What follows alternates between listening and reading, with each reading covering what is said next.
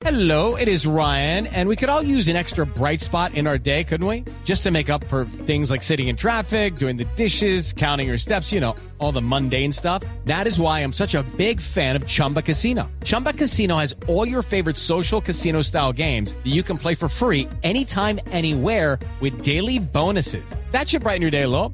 Actually, a lot. So sign up now at chumbacasino.com. That's chumbacasino.com. No purchase necessary. BGW. Void were prohibited by law. See terms and conditions. 18 plus. Ese, ese informe del ejército es que son, fueron brutalmente masacrados. No dice exactamente lo que había, se había dicho antes, que habían sido decapitados. Usa ese término, brutalmente masacrados, Néstor.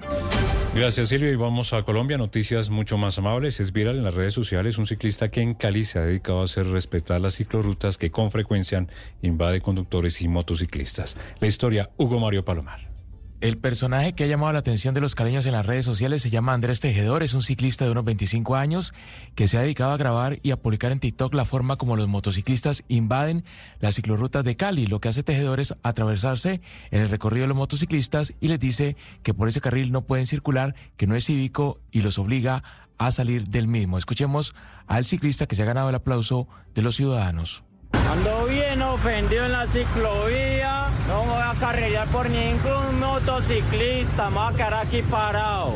Esta es la ciclovía, aquí no deben de andar motos. Andrés Tejedor está desempleado, está buscando trabajo, aunque esta mañana ya algunos políticos en campaña lo han contactado para hacer videos en TikTok. Estás escuchando Blue Radio. En Corficolombiana hemos invertido más de... En carreteras, agroindustria, gas y turismo. ¿Sabes? Para nosotros lo más importante no es cuánto hemos invertido, sino en qué lo hemos invertido. En el lugar en el que nos encanta estar, en nuestro país. En Corfi Colombiana nos gusta invertir aquí porque nos gusta estar aquí. Y puedes decirme Corfi, compañía de Grupo Aval, vigilada Superintendencia Financiera de Colombia. Solos respiramos, juntos inspiramos, solos cambiamos, juntos vamos a darle la vuelta al mundo. Juntos somos parte de un mismo territorio. Respetamos los ecosistemas y al mismo tiempo buscamos la supervivencia de manera equilibrada. Si tienes un proyecto de desarrollo sostenible que mueva la sostenibilidad y las economías ambientales del país, inscríbete en titanescaracol.com. Titanes Caracol y Esentia, una empresa del Grupo Ecopetrol. Unidos movemos nuestro mundo.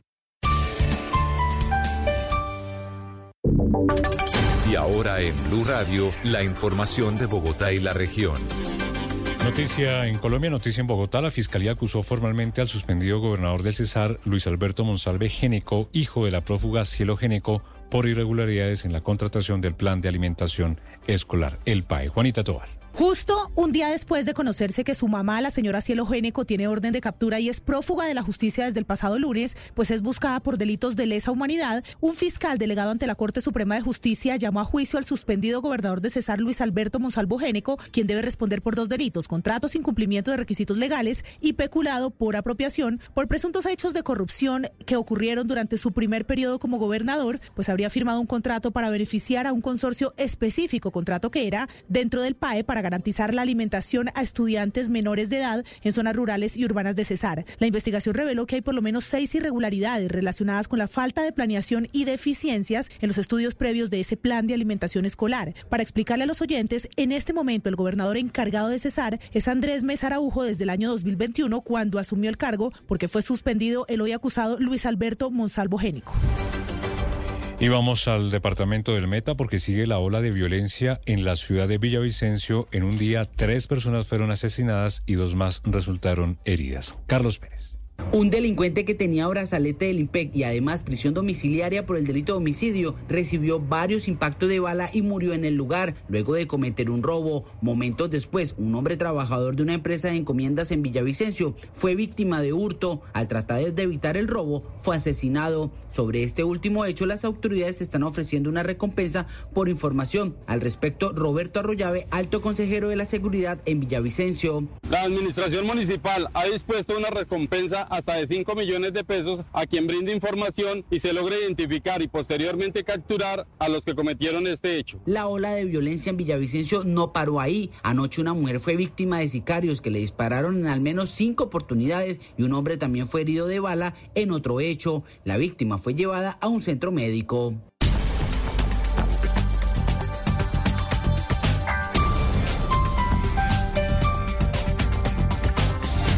Las victorias y derrotas, la pasión y la afición en juego y los datos de lo último en deportes se lo presenta Mañanas Blue.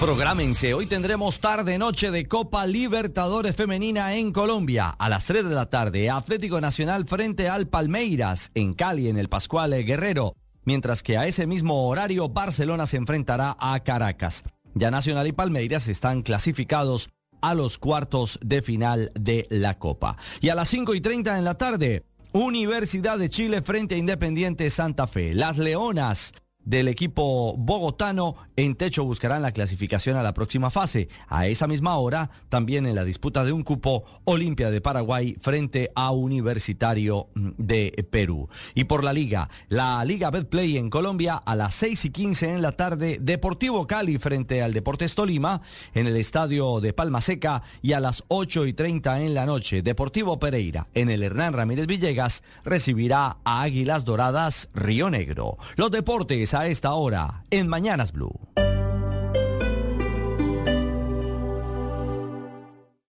Esta es Blue Radio. Sintonice Blue Radio en 89.9 FM y grábelo desde ya en su memoria y en la memoria de su radio. Blue Radio, la alternativa. ¿Te imaginas tu propio hogar en medio de la naturaleza? Así es Reserva Los Robles, de arquitectura y concreto. Casas desde los 125 hasta 230 metros cuadrados y lotes desde los 341 metros cuadrados en un mágico lugar en Cajicá. Tendremos zonas sociales para todos, como campo de golf, cancha de tenis, piscina climatizada y más. Llámanos al 310-237-4215. Este jueves, desde las 2 de la tarde. Colombia, Uruguay. En Blue Radio está lo que te hace gozar. La bandera es unión, selección es pasión. Sufrir es emoción, Colombia es lo mejor. Se juega en el estadio, se grita en los barrios, se vive en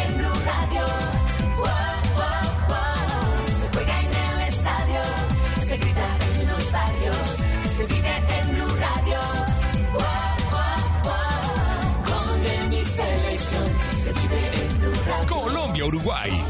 Blue la alternativa futbolera. ¿Eres docente nombrado en propiedad en la Secretaría de Educación del Distrito y quieres iniciar o culminar tu especialización, maestría o doctorado? Esta es tu oportunidad. Hasta el 15 de noviembre estará abierta la convocatoria Profes a la U, a través de la cual buscamos apoyarte con la financiación en instituciones acreditadas en cualquier parte del mundo. Para mayor información visita educacionbogotá.edu.co o comunícate al 324-1000, extensión 2171-2172, Secretaría de Educación del Distrito. Bogotá tiene mucho que contar. Alcaldía Mayor de Bogotá. La eliminatoria se vive en Blue Radio, acompañando a nuestra selección Colombia siempre. Compensar 45 años. Lo mejor de lo que hacemos es para quien lo hacemos. Paga todo, para todos. Blue Radio con mi selección Colombia. Le ponemos cara a la radio, le ponemos cara al fútbol en nuestro canal de YouTube. Amiga, ¿estás feliz? Sí, los dolores de artrosis y artritis se fueron. Luego de mucho tiempo de sufrir con artrosis y artritis, encontré una solución. La medicina biológica de IPS Cines fue la alternativa. Si padece de artrosis o artritis, pida una cita. 443-7010. 443-7010. Vigilado Supersalud. Buenos días. Hoy los colombianos se preparan para las elecciones. Votar es la mejor elección. Con su voto, su opinión cuenta. Con su voto, ejerce sus derechos. Con su voto, decide y elige libremente. Con su voto, hace parte de la democracia. Salir a votar es la mejor elección. Salga, elija y vote este 29 de octubre. Blue, más que radio.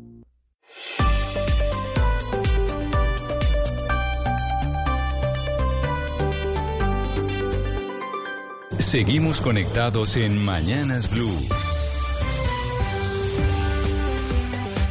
Desde este momento dirige Camila Zuluaga. Son las 10 de la mañana, 33 minutos. Aquí seguimos conectados con ustedes en Mañanas Blue. Vamos hasta la una de la tarde. Ya saben que desde este momento ustedes pueden empezar a escribirnos al 301-764-4108, que es nuestra línea de WhatsApp. Y veo que siguen muy activos, como siempre, a través de nuestro chat en el canal de YouTube de Blue Radio en vivo, en donde no solo nos oímos, sino que también nos vemos.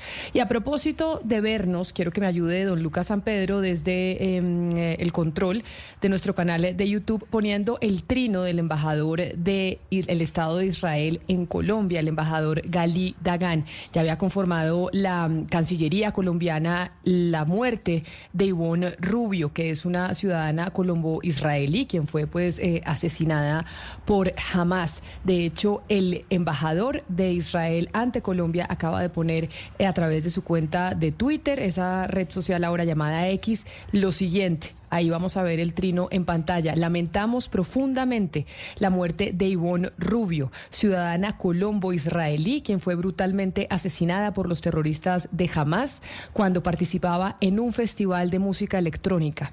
A sus familiares y amigos, nuestras más sentidas condolencias. Oramos porque su novio, Antonio Macías, aparezca pronto con vida. Es lo que acaba hace algunos minutos, a las 10 de la mañana, 23 minutos, de escribir el embajador del Estado de Israel a través de la cuenta de Twitter aquí en Colombia. Y es que precisamente Gonzalo, Israel y ese conflicto israelo-palestino sigue siendo la noticia a nivel internacional y el desenlace que este pueda tener y los impactos y efectos que tenga en el mundo. De hecho, un viceministro turco amenazó de muerte a Netanyahu y a Erdogan y criticó la reacción de Israel tras el ataque terrorista de Hamas. Aquí las repercusiones van a ser mundiales. Pues Camila, ya Erdogan ha hablado. Primero, eh, hace cuestión de dos días, el presidente turco dijo que se ofrecía como mediador en medio de la guerra, porque hay que llamarlo así, la guerra entre el gobierno de Israel y Hamas. Pero el día de hoy hay que decir que habló un viceministro del propio gobierno de Erdogan, el señor Nasif Yilmaz.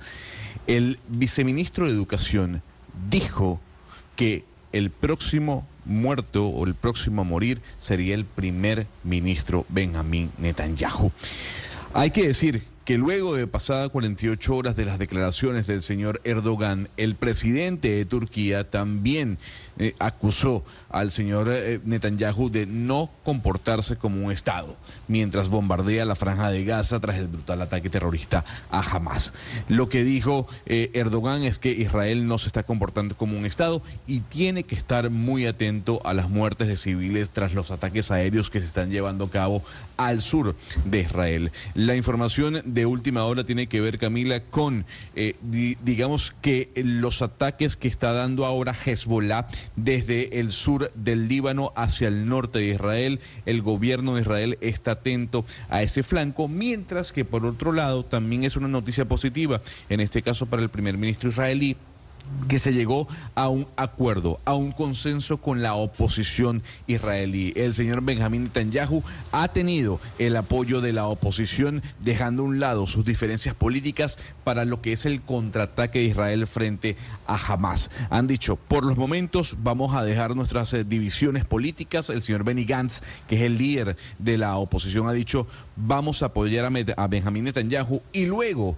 debatiremos qué fue lo que pasó y cuál será la responsabilidad del primer ministro de Israel frente a lo ocurrido el fin de semana. Y hay una noticia de último minuto, Claudia, que tiene que ver con el conflicto israelo-palestino, porque en estos momentos Israel, el Estado israelí, le está ordenando refugiarse inmediatamente a todos sus ciudadanos en el norte del país ante una oleada de ataques aéreos que se puede venir por parte de Hamas. De hecho, si nos ayudan a través de nuestro canal de YouTube, eh, Lucas, con las imágenes de los, eh, lo que ustedes ven ahí en rojo, específicamente los que están conectados con nosotros, los puntos rojos es lo que la inteligencia israelí viene detectando como que pueden ser posibles drones, eh, cohetes, etcétera, etcétera. Es casi todo el territorio y por esa razón en estos momentos le están pidiendo y le están ordenando a la ciudadanía que se refugie en el norte de Israel por cuenta de los ataques que se pueden venir en medio de la guerra contra Hamas. Sí, Camila, usted decía hace algún momento que esta guerra tendrá repercusiones en todo el mundo y una que nos ha quedado poco tiempo de analizar es la repercusión sobre la guerra en Ucrania por la invasión de Rusia. Eh, yo he estado tratando de hacer un repaso de, de, los análisis que publican medios internacionales sobre cuál puede ser ese efecto de la guerra en Gaza con en la guerra en Ucrania y casi todos coinciden en afirmar que va a beneficiar a Rusia. ¿Por qué? Porque por un lado que ya lo estamos viendo, eh, la atención mediática se centra es en la guerra en, en Gaza entre Israel y, Hamas. Eh, por otro lado, pues obviamente eh, muchos países ya están dando apoyo a Israel o anunciando apoyo a Israel, con lo cual ese apoyo en misiles, en obuses, en un montón de armamento, pues deja de ir a Ucrania. Y por otro lado, en lo que coinciden varios analistas que consulté es en que esto puede acentuar las fracturas entre Estados Unidos y países europeos que hasta ahora han estado unidos en contra de la invasión de Rusia a Ucrania, pero que no eh, pero que tienen, digamos, eh, divergencias de opinión en la forma como apoyar a Israel y cómo manejar el conflicto palestino o árabe israelí. Entonces, ese es otro aspecto que pues ya veremos que, que cómo evoluciona.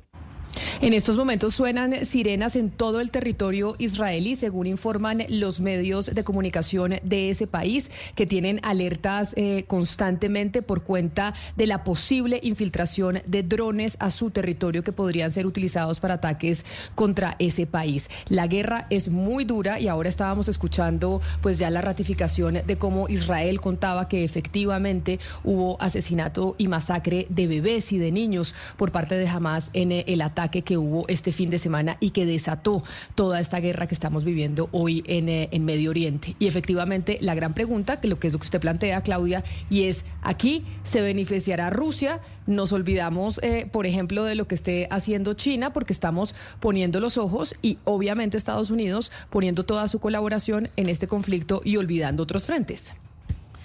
Exactamente. Claro que puedo opinar, Gonzalo. sí. No, yo no he oído unas declaraciones del presidente Zelensky sobre eso, sobre esto, pero para él pues tiene que ser eh, muy complejo porque su campaña para, para poder ganar la guerra se ha centrado en el apoyo internacional, en la visibilización mediática de esta guerra y ambas cosas pues se, se, vuelven débiles eh, al intensificarse la guerra en el Medio Oriente. Yo voy a contrariar lo que ustedes mencionan, Camila. O sea, Zelensky hoy se reunió con Stoltenberg en la OTAN. O sea, el señor viajó a la OTAN eh, a sentarse por primera vez luego de la invasión de Rusia a Ucrania a pedir ayuda, a continuar pidiendo ayuda.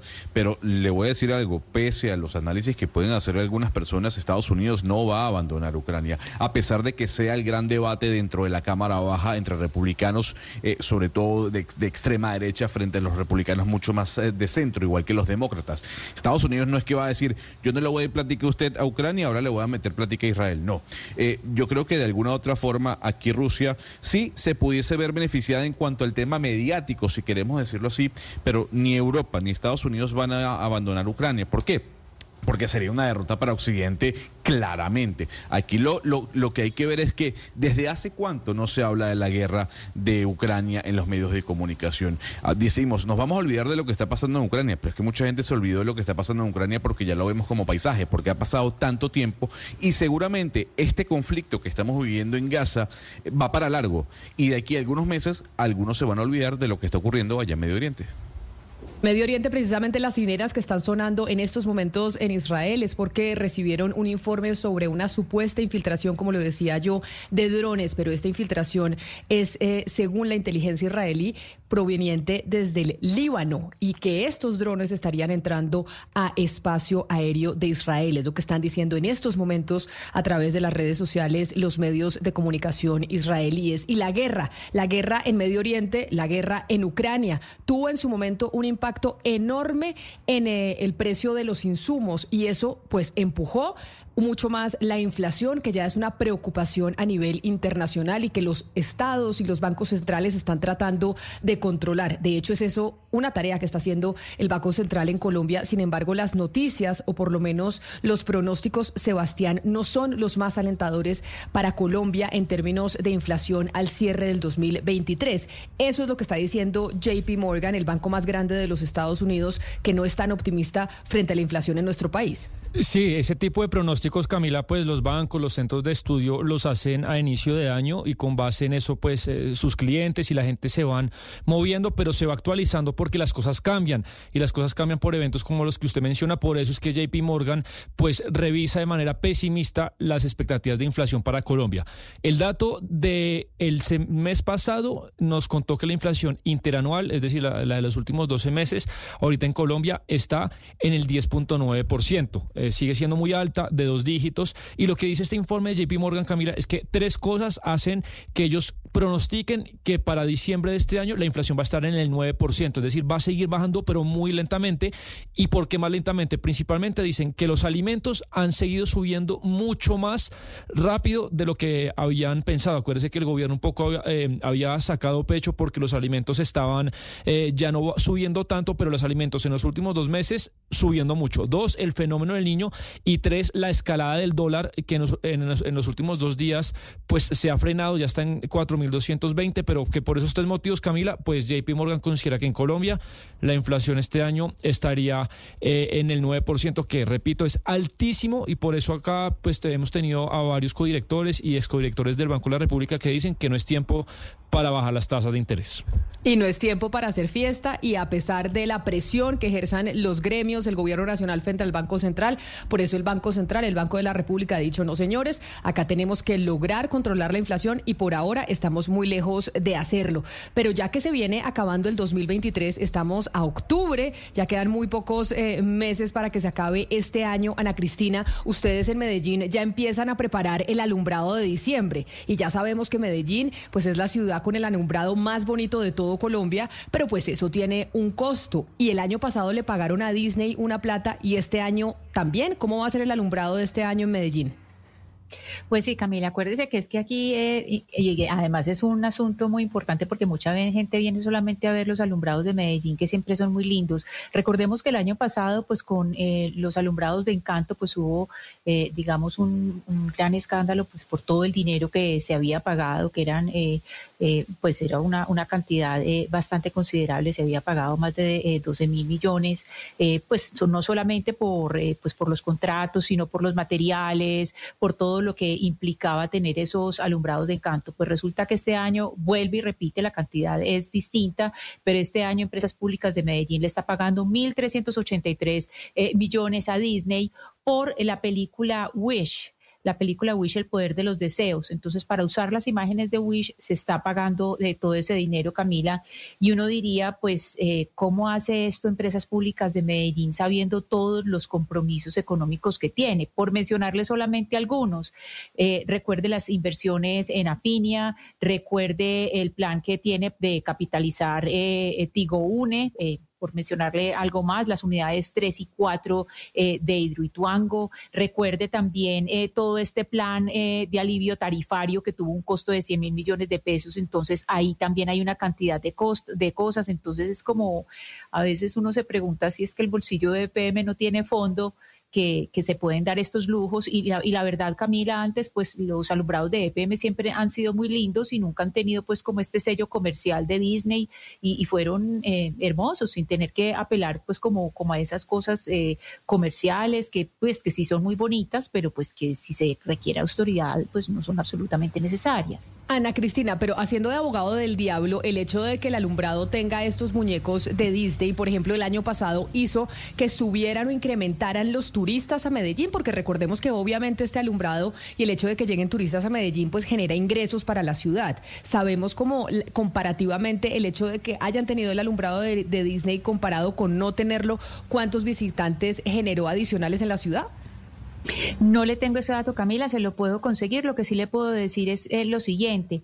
Los alumbrados de Disney, obviamente, por el costo que tienen, se acortó mucho el trayecto porque, a ver, les explico a los oyentes, los alumbrados se ponen a lo largo del río Medellín y antes de estos de encanto, pues era mucho más largo, ¿cierto? Porque no había habido, pues no sé, no había tenido que tener como esa inversión tan larga. El año pasado lo que uno sí oía comentar era que, claro, que eran muy bonitos, pero que ya el trayecto era mucho más corto, pues porque no se había podido extender tanto como se hacía antes, el trayecto era más corto. Pero en cuanto a la afluencia eh, de turistas, Camila, ese dato exacto no se lo tengo, se lo puedo averiguar para mañana. Porque esa puede ser una razón por la cual estén contratando o estén pagándole los derechos a Disney. De pronto, digo yo, que EPM considera que eso puede ser beneficioso para, para Medellín y que, trae, y que trae más eh, turistas y ahí entonces se hace el balance entre lo que cuesta y tal vez lo que cuesta pagar esos derechos, pues vale la pena por cuenta de lo que recibe la ciudad. Sí, eso pues puede ser una, una variante ahí, Camila, pero pues también se le pierde un poco el sentido original a los alumbrados, porque estos alumbrados pues son una tradición de toda una vida desde hace muchísimas décadas y digamos no habían tenido como esa eh, visión comercial porque obviamente pues lo de, lo de eh, Disney es puramente comercial, sino que era algo pues como más relacionado con las tradiciones, eh, digamos un poco con el pesebre, que sí es una visión muy conservadora, pues esta es una visión más, con, más mucho más comercial, pues porque lo que tiene que ver con Disney es evidentemente comercial y atrae mucho a los niños, entonces sí es un cambio de visión, pero aquí básicamente es pues tenemos la plata para hacerlo, empresas públicas se puede dar el, el, gusto de darte, el, el lujo de darse eh, estos gastos cuando ha tenido tantas inversiones importantes.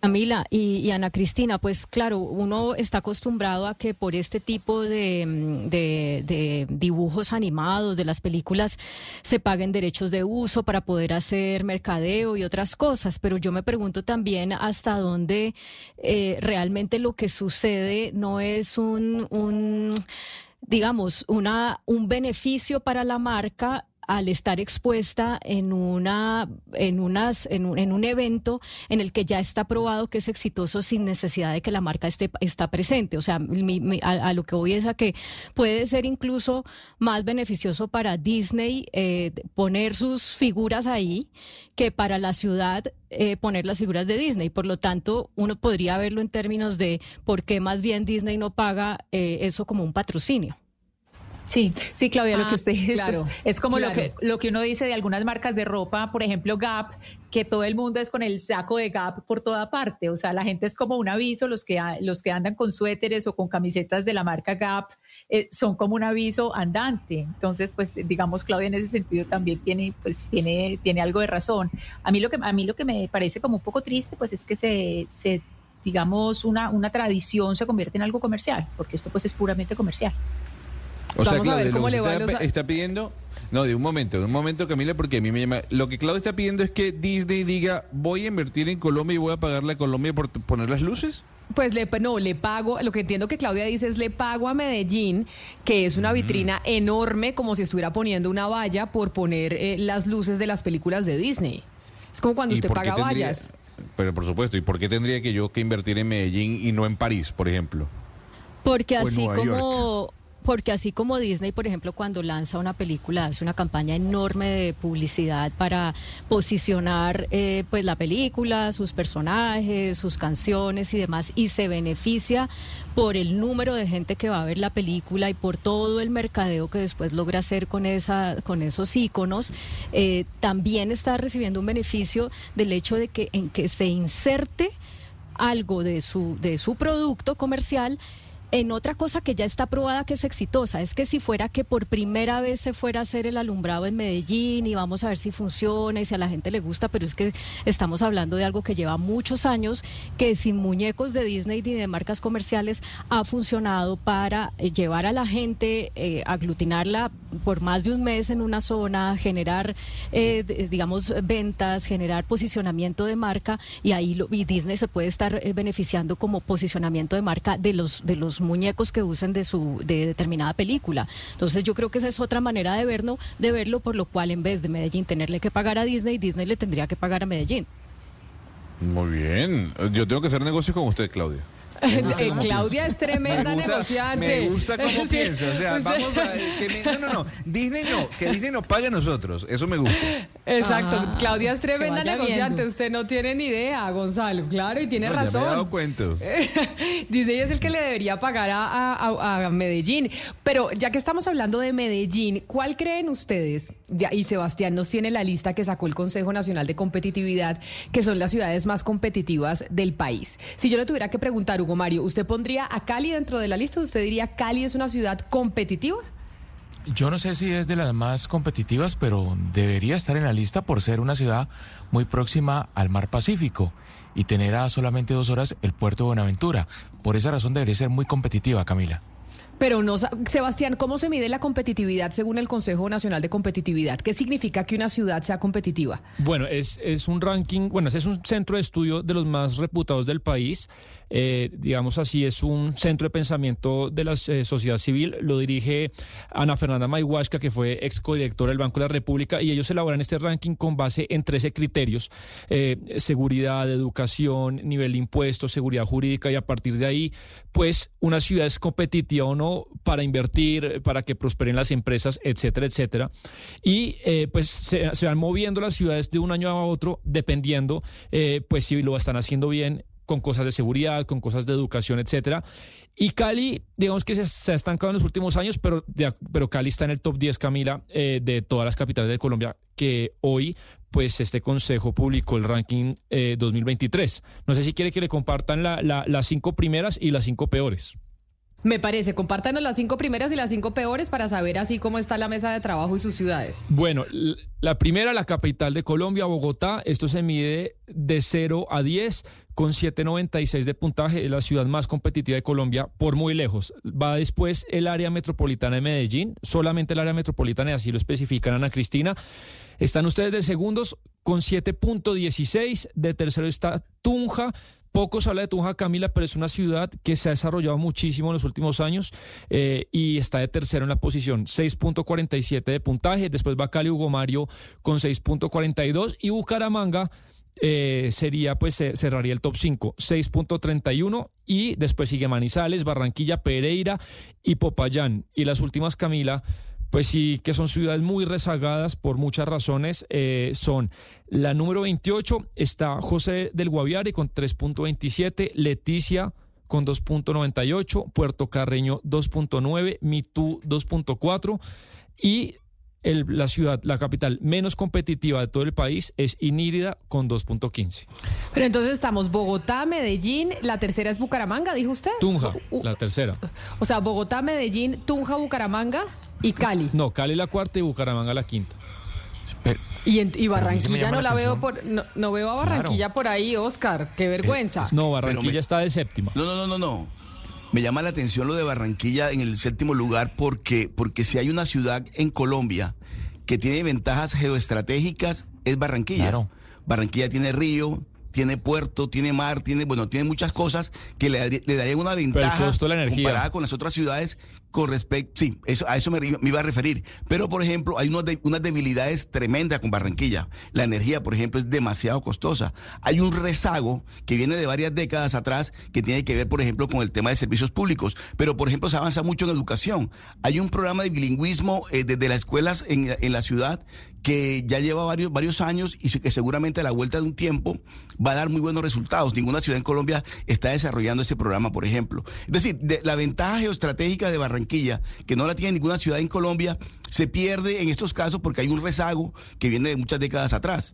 Pero sí, me llama la atención Ah, que sea mí- número, la número 7 cuando debería ser la Sí. número 2 por lo menos, o 3. No, a, a mí, a mí me llama la atención la, la ubicación de Tunja, por encima de Barranquilla, por encima de Cali, como ciudad más competitiva, ¿no? Se, se supone que Barranquilla y Cali están más próximas al mar, a los puertos, que tienen presencia de grandes industrias, que tienen una actividad comercial que debe ser mucho más activa que la de Tunja, pero bueno, aparece Tunja bien posicionada. Pues sí. Sí, me, Me Sí. iba a unir a eso que dice Hugo Mario porque es que deberíamos llamar a, a- a la señora Maiwashka o al alcalde de Tunja porque, pues, eh, por ejemplo, ¿qué se hace en Tunja como producto de importación? ¿Cuál es el ingreso per cápita en Tunja? ¿O cuáles son los criterios para uno decir que una ciudad como Tunja, eh, pues que uno no tiene en el radar como, como en términos de competitividad está por encima de, de- de Cali, Bucaramanga y- y Barranquilla, por ejemplo? Sí, a mí me llama la atención que Medellín no sea tomada como Medellín, sino como área metropolitana del Valle de Aburrá, porque son 10 municipios. Entonces ahí, eh, digamos que hay una, una mirada muchísimo más amplia, que uno podría discutir varias cosas. Primero, de los beneficios que pueda tener eh, el considerarse o el eh, estar eh, trabajando como área metropolitana del Valle de Aburrá, pero también pues porque en, el, en la medida en que, se, que, en que entran otros eh, municipios como en un solo paquete, porque es que fíjense que está compitiendo Bogotá sola, con Cali sola, con Bucaramanga sola, con Tunja sola, en cambio Medellín es un paquete de 10. En, en, en ese paquete de 10 pues hay municipios que son muy importantes y que tienen eh, no solamente pues eh, empresas, sino que tienen también eh, sitios turísticos, otras formas de competir pues muy importantes. Entonces, Bueno, no- digamos que, que teni- teniendo en cuenta área metropolitana, pues eh, claro, si se, se toma ese, todo ese paquete, pues claro que se puede ser mucho más competitivo. Bueno, no, no soy yo el más indicado para defender a Tunja y explicar todas sus bondades, pero es verdad que Hugo Mario, para su sorpresa, es en este ranking de este año que desplaza Cali como la tercera. Y lo que cuenta el estudio, eh, in- interesantísimo invitar al alcalde de Tunja, pero lidera en tres ítems Tunja, por encima de las demás. Educación superior, formación para el trabajo y sistema financiero. Pues que ustedes demeritan a Tunja, pero Tunja es tremenda ciudad, De ciudad acuerdo universitaria, tiene una universidad importantísima. Tunja es ciudad capital, Boyacá presente. Sí, vamos a buscar al, al alcalde de Tunja para que nos cuente qué es lo que están viniendo, qué es lo que están haciendo en Tunja, que desplazó a ciudades tan importantes como Cali en términos de competitividad. Pero como usted, Oscar, no está dentro de las cinco primeros, primeras ciudades, Barranquilla, a pesar del éxito que tienen sus políticos que la dirigen, pues no está dentro de las cinco. Le tengo una noticia que sí es alentadora para usted, porque usted es la persona que más se ha quejado aquí en estos micrófonos de que los bancos lo llamen los domingos a cobrarle y que le, o, y- o que lo llamen eh, la gente de su telefonía, su empresa de telefonía celular a cobrarle que pague el recibo. Porque no, lo llaman a uno con una maquinita. Oiga, su eh, factura está vencida, hágame el favor y pague. Usted siempre se quejaba que lo llamaran de noche y que lo llamaran los domingos. Camila, es un acoso insoportable realmente, y bueno, soy entre muchas víctimas, millones de víctimas que hay en el país, pero fíjese usted una cosa, Camila, ahora lo llaman para decirle, dentro de 10 días se le va a vencer a usted su, su, su recibo. Entonces le recordamos que, que- o sea, ya no solamente es cuando el día anterior, sino 10 días antes. Pero además, Camila, me parece que, eh, mire, de las cosas que más se quejan los colombianos es de ese acoso. Ese acoso mí, incesante mire, de los bancos. Le los voy a decir a mí qué los me ha pasado. No. Que no, es, que no es solo llamada. Yo tengo mi línea celular y tengo otra, que entonces la otra cuando no la pago, que es eh, una que tengo para la casa y demás, y se me olvida porque no la tengo tan presente, claro, en mi celular, o sea, en la línea mía, no en la que estoy debiendo, me pone un mensaje, de cuenta yo estoy chateando o estoy haciendo algo en mi celular, me pone un mensaje y el celular se pone en negro y dice, usted tiene que pagar su factura del teléfono tal, tal, tal. O sea, es un abuso. Le están, le están eh, invadiendo usted su celular de otra línea, cobrándole la otra línea que usted tiene eh, activa con ellos. O sea, no es solo la llamada, la sino que además le interrumpen a usted. Eso me pasa a mí con Claro. No sé si pasará contigo, Movistar, WOM. A mí con Claro me pasa y le interrumpen a usted eh, la operación, no solo de llamada, sino de cualquier cosa que esté haciendo usted en el celular porque se le pone negro y le sale que usted está debiendo plata.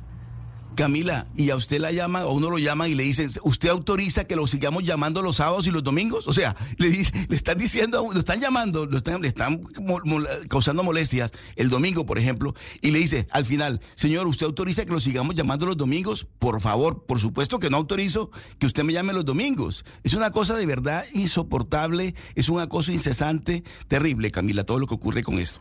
Pues le tengo buenas noticias, a pesar de que no eran buenas noticias la de Barranquilla tan competitiva, le tengo buenas noticias a usted, Oscar Montes, y a muchos oyentes, porque ayer entró en vigencia la ley de dejen de fregar. Y en esa ley lo que hacen es que los bancos y las entidades prestadoras de servicios no lo van a poder llamar a usted en días de descanso y en horarios que no sean hábiles.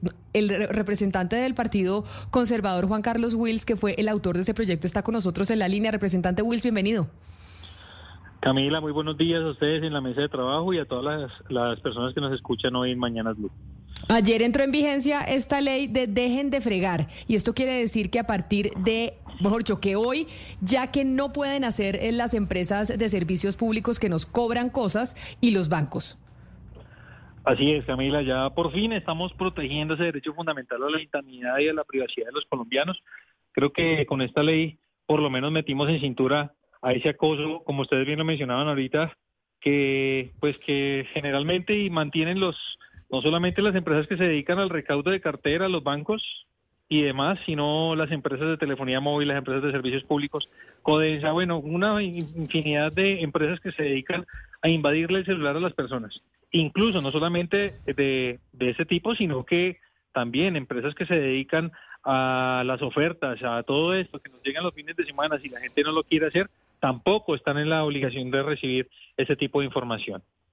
Representante Wills, eh, yo aplaudo la medida y, qué bueno, pero eh, también me parece un poco paradójico que al final, si estas empresas no cumplen, entonces el usuario eh, tiene que meterse en justamente lo que no le gusta, que es llamar, hacer un reporte, esperar en línea, seguramente mandar unos emails, mandar unos unas, unas constancias de que la empresa violó eso. Entonces, ¿qué hay, qué garantías hay de que primero tienen, van a cumplir y que esto no va a implicar hacerlas cumplir una tarea eh, adicional e indeseable para los usuarios.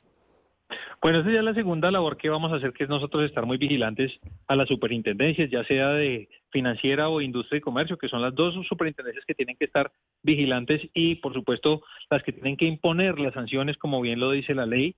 Las sanciones, pues obviamente son sanciones bastante complejas porque pueden ir hasta dos mil salarios mínimos legales mensuales vigentes o hasta la eh, eliminación y suspensión permanente del banco de datos, que es decir, que ya no podrán ni siquiera contactar bajo ninguna circunstancia a sus consumidores.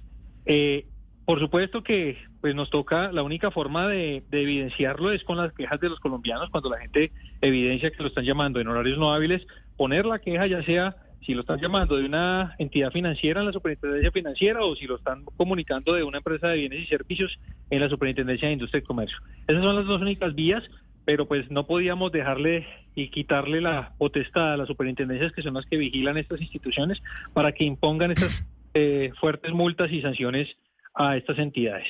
A nosotros lo que nos corresponde desde el Congreso es ya empezar a hacer esos debates de, de control político eh, nosotros en un mes ya estaremos mandando el primer derecho de petición a las dos superintendencias para que nos informen frente a las quejas que han recibido y las decisiones que se han tomado al respecto. Representante, ¿estamos hablando solamente de llamadas telefónicas que reciben los ciudadanos o también de grabaciones programadas por un call center o mensajes a través de, de WhatsApp o mensajes de texto? De absolutamente todo. Las, hoy quedó incluso que no solamente la gente va a poder ser contactada únicamente en, en, horario hábil, sino que además no la van a poder contactar más de dos veces a la semana. Es decir, si mandan un mensaje de texto y mandan un mensaje por correo electrónico, ya hicieron uso de las dos formas de contacto, ya no pueden llamar a la persona, no pueden hacer otro eh, tipo de uso de mensaje sino que dos veces contactada la persona ya no la pueden volver a contactar durante toda la semana. Y además aquí también hay una cosa importantísima, es que no podrán comunicarse bajo ninguna circunstancia de en las referencias personales. Hoy son tan abusivos que es que llaman a las referencias personales a decirle que la gente no ha pagado. Entonces hoy ya queda prohibido la comunicación con las referencias personales de las personas. Representante, no sé si usted ha identificado este truco o le han comentado, y no sé si es a raíz de su iniciativa, pero a mí, por ejemplo, me están llegando cuatro o cinco llamadas semanales de teléfonos de Malasia, de Taiwán y de Bélgica. Y, bueno, en algún momento contesté y eran empresas de telefonía celular y bancos eh, jodiendo, perdóneme, perdóneme la palabra. No sé si ha oído de esto y su ley cobija también este tipo de abusos porque, bueno, dirán, no es un teléfono colombiano, es uno de Malasia, nosotros no tenemos nada que ver. Sí, señor. No, aquí digamos que lo que hacen es que el problema es que hacen los bancos que, como usted bien le puso, y en algún momento en este mismo medio dijeron, han debido ponerle dejen de joder, porque realmente eso es lo que pasa con los colombianos nos están molestando y atosigando el celular. ¿Qué pasa con este tipo de, escenarios? Es que los bancos contratan con unos operadores que se dedican al recaudo de la cartera. Operadores que desde acá, sino que utilizan telefonía eh, extranjera, porque ahora resulta que nos llaman desde todos los lugares del mundo, pero después vienen responsabilizados frente a alguna entidad financiera. Cuando llaman, llaman de en representación de un banco o, de- o de, o si ya es un cobro jurídico, pues de representación de la eh, institución que hizo el compro de la compra de la cartera. Todos estos temas están vinculados dentro de la ley, así que metimos en cintura absolutamente a todos los que se encargan de molestar a los colombianos. Sí, eh, representante Wills, esta ley, detrás de esta ley, pues hay algo muy importante eh, y es eh, si, hab- si habrá o no trazabilidad de cómo consiguen los contactos de uno, porque no hablemos de los bancos, uno un banco deja sus contactos, pero si estamos hablando, por ejemplo, de, de distintos eh, eh, negocios que lo contactan a uno, ¿de dónde se consiguen los bancos de datos para contactarlo a uno? Es decir, ¿va a haber algo que sancione a quienes venden o a quienes consiguen esos bancos de datos eh, de forma, pues de forma irregular? Eh, mira, estamos nosotros incluso creando en este momento también un proyecto eh, y trabajando un proyecto con Mafe Carrascal, que viene haciendo un, un tema bastante grande frente al tema de protección de datos. Pero realmente este proyecto lo único que se dedicó fue al tema sancionatorio, digamos, a proteger ese derecho fundamental, pero metiendo a esas instituciones en cintura. Eh, por supuesto que sí es muy difícil el control. Hoy lo que tenemos nosotros es la posibilidad, por ejemplo, de que si no queremos recibir promociones y esto la gente se puede vincular en una lista de que generará el Ministerio de las TICs, que ya veremos a ver cómo va a ser de ágil para la generación de esta lista, eh, para que la gente no, no tenga que recibir ni siquiera promociones. Representante, eh, esta ley dejen de fregar. ¿Qué, ah, qué- antecedentes tienen otros países? O, so- o somos pioneros nosotros en Colombia con este sistema? ¿O, o en qué otra parte del mundo se está aplicando? Bueno, no, pues a mí me han llamado de varias partes. Yo he tenido comunicación con medios de comunicación de Ecuador, de, eh, de Panamá, que han visto el proyecto y que les ha gustado. Y la verdad, no sé si en otros lugares de, del mundo se aplique. Yo me imagino que sí debe haber algún, algún tipo de, de derecho comparado al respecto. Representante, están por supuesto preguntando los oyentes que lo están eh, escuchando que si ellos les llega a pasar, si les llegan eh, a hacer una llamada el fin de semana o en la noche de parte de su operador celular o de parte de un banco, ¿en dónde se quejan? En la superintendencia fue lo que dijo usted, pero en algún lado más, ¿hay algún sitio que vaya a ser más expedito para poder poner las quejas? Van a haber dos, do- en las dos plataformas. Eh, Una es, si a mí me están llamando de un banco o de una empresa que se, que se encarga del recaudo de cartera, quien la vigila es la superintendencia financiera. Entonces, en la página de la superintendencia financiera se, se pone la queja. Hoy ya hay, hay mucha agilidad, digamos, en torno a poner la queja de que lo están, se están comunicando con la gente en horario no hábil o en sábado o domingo. eh, o se comunicaron más de dos veces en la semana, porque también esto es un tipo de queja que pueden ocasionar. Y si es una empresa de bienes y servicios, llámese telefonía móvil o llámese eh, eh, empresas que se dedican a las ofertas y de, bienes y servicios en general, eh, lo pueden hacer ante la Superintendencia de Industria y Comercio. A ver, representante, me pongo del otro lado de la acera. ¿Usted no cree que esto podría desincentivar el pago de la morosidad si hablamos del, del lado de los bancos, por ejemplo? Porque hay quienes dicen que la presión que se ejerce por parte de los bancos ayuda a que la gente morosa pueda pagar su deuda. ¿Usted no cree que esto vaya a desincentivar? Bueno, para mí fue muy curioso la primera vez que me senté con, con un grupo de, empresarios de call center que me decían que ellos lo que hacían era que le ponían el traje a la medida al consumidor financiero.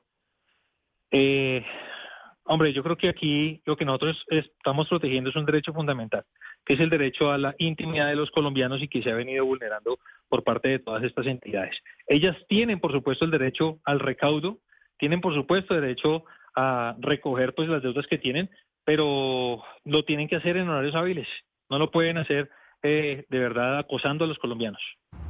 Pero tengo una última duda, porque yo les ponía el ejemplo aquí a mis compañeros que no son solo las llamadas, sino a mí me ha sucedido con Claro en particular, que de un teléfono que me, me van a cobrar, que no es ni siquiera mi línea, no es que me llamen, sino que me aparece un mensaje negro y me bloquea el celular. Es decir, me se me vuelve negra toda la pantalla y dice usted, está en mora, tiene que pagar esta factura. A uno le pone pues como dismiss, que uno puede ponerlo, pero sí le interrumpe lo que uno está haciendo en ese momento y es súper... eh, seguido. ¿Esto también eh, cabe dentro de la ley de dejen de fregar? Sí, pues por supuesto porque es una forma de acoso. Yo creo que pues ahí es donde empezaremos a, a evidenciar realmente qué tan eficientes van a ser las superintendencias de Industria y Comercio y la Superintendencia Financiera, pero pues ya les estaremos dando un, esperemos que sea positivo el próximo reporte. Nosotros mandaremos el derecho de petición en un mes exactamente para que nos contesten y nos den informe de cómo ha sido, pues primero, qué es lo que han hecho ellos en cuanto a, las, a la recepción de las quejas y reclamos y segundo, cuáles han sido las sanciones que han interpuesto.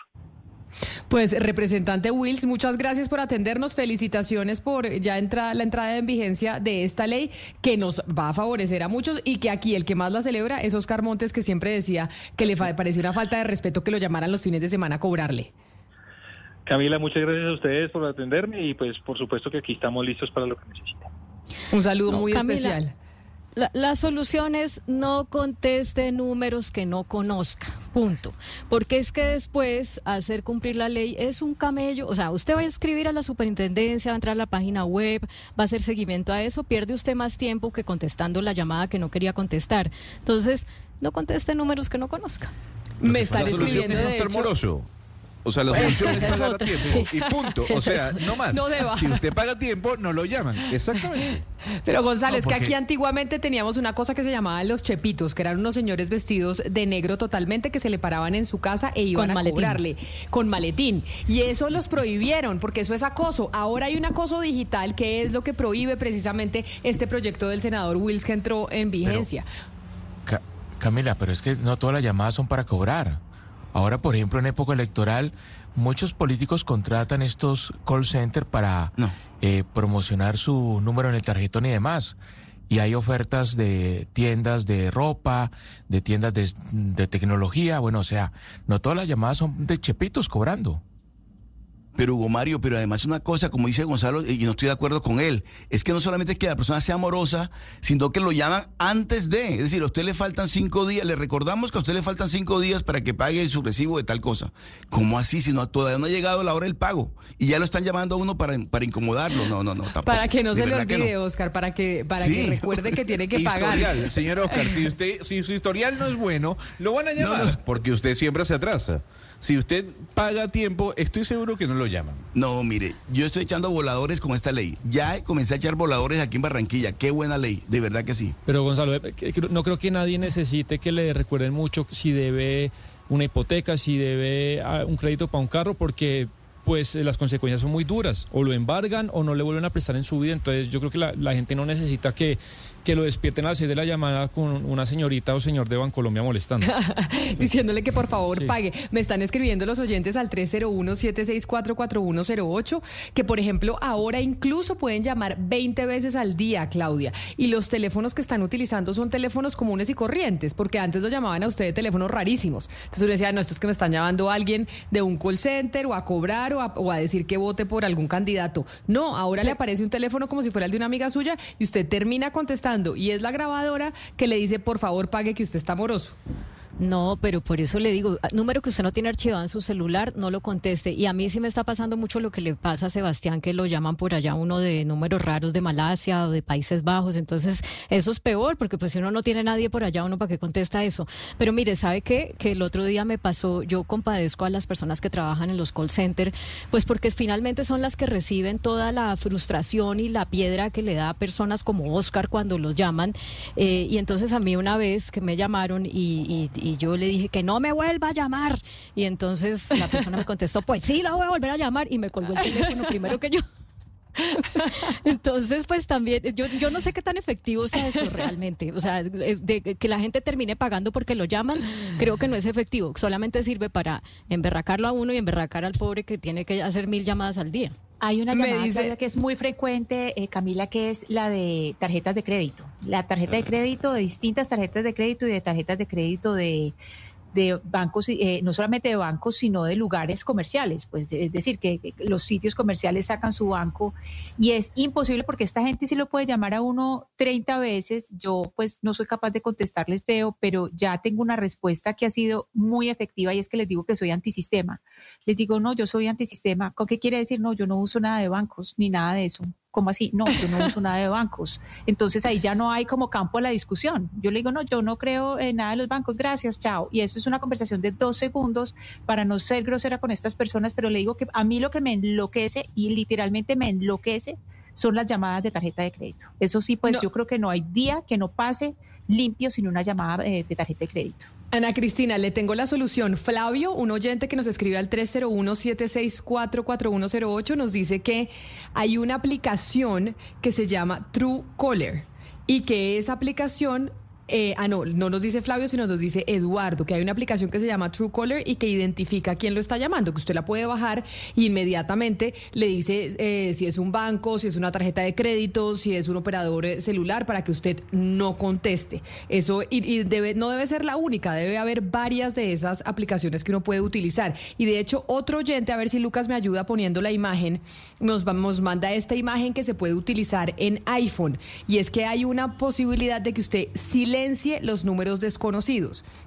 Y usted la activa, que solo le suene el teléfono cuando usted eh, lo está llamando alguien que usted tiene dentro de sus contactos y silencia los números que usted no conoce. Pero a esto nos faltó preguntarle al representante Wills si esto implica también los mensajes de texto. Yo no sé si a ustedes les ha pasado, pero yo tengo mi teléfono celular en mensajes de texto como si fuera eh, una cuponera de, de, Entonces a mí me llegan de Colsubsidio, de, una, de una tienda que se llama Bella Piel, tengo de las eh, bombas de gasolina, tengo 200 mensajes de promociones que dicen acérquese que vamos a tener una cosa buenísima para usted. Y digo, ¿cómo hago para que no me llenen el celular y los mensajes de texto de promociones en eh, los diferentes almacenes?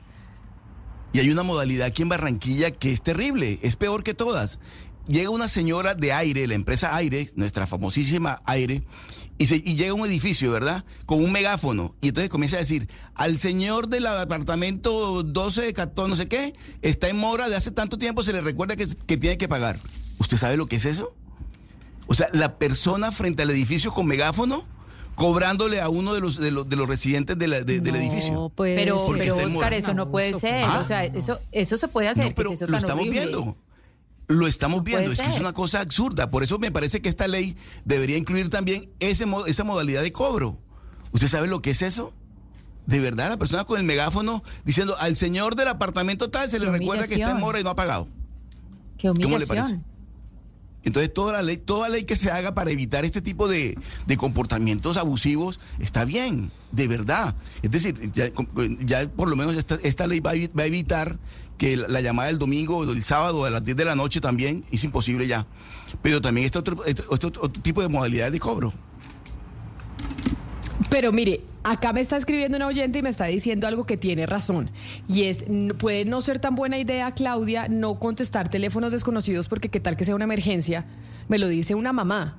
Y se puede ser que le están llamando a usted a alguien urgentemente porque algo le pasó a su hijo o a un familiar suyo y usted no contesta. Pues sí, pero sí, eso también eh, lo he pensado. Pero uno aprende como a identificar cuáles son los números que son sospechositos de este tipo de llamadas de call centers.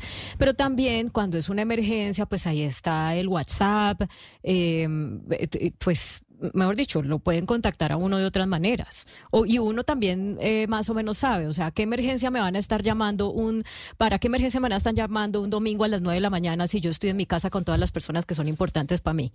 Tiene pues, toda la bueno, tiene razón. Acá hay muchos oyentes opinando. De hecho, Miguel Ramírez, que nos está viendo a través de YouTube, le dice al oyente que nos mandó la recomendación de la aplicación para identificar los teléfonos de donde nos llaman, dice, no instalen esas aplicaciones en las que condicionan aceptar dar gratis los números de la agenda, que no hay que usar esas aplicaciones porque a usted se la dan gratis, pero nada en esta vida es gratis, Gonzalo, que es lo que hemos aprendido, ¿no? Que en términos digitales usted nada, nada, nada lo recibe gratis. Esa aplicación se la dan gratis, pero usted lo que nos dice don Eduardo, en contraprestación, entrégalo, acepta entregar sus números de contacto. Eh, eso es bueno que lo aclare. Siempre y cuando usted acepte, acepte. Pero es que si no acepta, no puede bajar la aplicación. Usted, si no acepta términos y condiciones, no puede pues. tener la aplicación. Bueno, pero, pero está en su derecho usted decidir si la baja o no la baja. Si usted no quiere ser parte de Instagram porque toma sus datos, pues no utilice Instagram, no la baje, no pasa absolutamente nada. Usted está en el derecho de escoger. Pero ahí por eso es importante lo que nos dice. Si usted va a bajar esa aplicación, sepa que los términos y condiciones implican que usted entrega información. Y estoy segura que nadie se lee los términos y condiciones, porque leerse estos términos y condiciones sí, realmente sí, es eh, eh, usted está entregando información eh, de parte de su celular. Pero tengo a Lucas en cabina porque Lucas tiene información eh, de Bogotá, porque Bogotá siempre tiene algo bueno que contar y sobre todo ahora que estamos terminando el año, faltan tres meses para terminar el año. ¿Y usted qué información nos tiene de Bogotá, Lucas? Tiene mucho que contar Camila y esta vez le cuento sobre nuevos kilómetros de ciclorrutas que está dejando esta alcaldía, como usted lo dice, que está saliendo para poder seguir avanzando en la movilidad sostenible. No sé si usted lo sabía, pero Bogotá es la capital mundial de la bici y por eso tiene más de 630 kilómetros de ciclorrutas, de los cuales 80 se han implementado desde el 2020. Dentro de estos tramos que son exclusivos para ciclistas, se destacan, Camila, las ciclorrutas de las carreras séptima, la carrera novena y también la avenida calle 13. La ciclorruta de la séptima tiene una extensión de 17.7 kilómetros y les permite a los ciclistas poder hacer sus trayectos de manera directa desde la calle 22 Sur, que es en la localidad de San Cristóbal, hasta la calle 106 en la localidad de Usaquén, mientras que pasan por las localidades de Santa Fe, La Candelaria y Chapinero. Esta ciclorruta Camila está ubicada sobre el costado occidental de la carrera séptima contigua al separador y es bidireccional y permite conectar con las ciclorrutas de la calle 100, la calle 45, la calle 32, la calle 23, la carrera 13, la carrera décima, el eje ambiental y la ciclovía temporal de la avenida Primero de Mayo. Si quieren más información sobre esto o alguno de los oyentes, lo pueden hacer en www.que está haciendo Claudia Alcaldesa. Y hay que recordar que ya más de 10 millones de viajes han sido hechos por los usuarios. Vamos a hacer una pausa y ya regresamos aquí en Mañanas Blue. En Medellín no paran las buenas noticias. Pasamos de 300 a 6.000 contenedores de basuras en los últimos cuatro años. Esto sumado a la creación de la estrategia Escombro Cero, el inicio de la recolección nocturna y el récord frente a la recuperación de residuos sólidos y reciclaje. Además, gracias al compromiso de la administración, ahora existen 21 cuadrillas tapahuecos que han permitido el buen mantenimiento de la malla vial. Medellín, más linda que nunca. Alcaldía de Medellín. Blue, blue.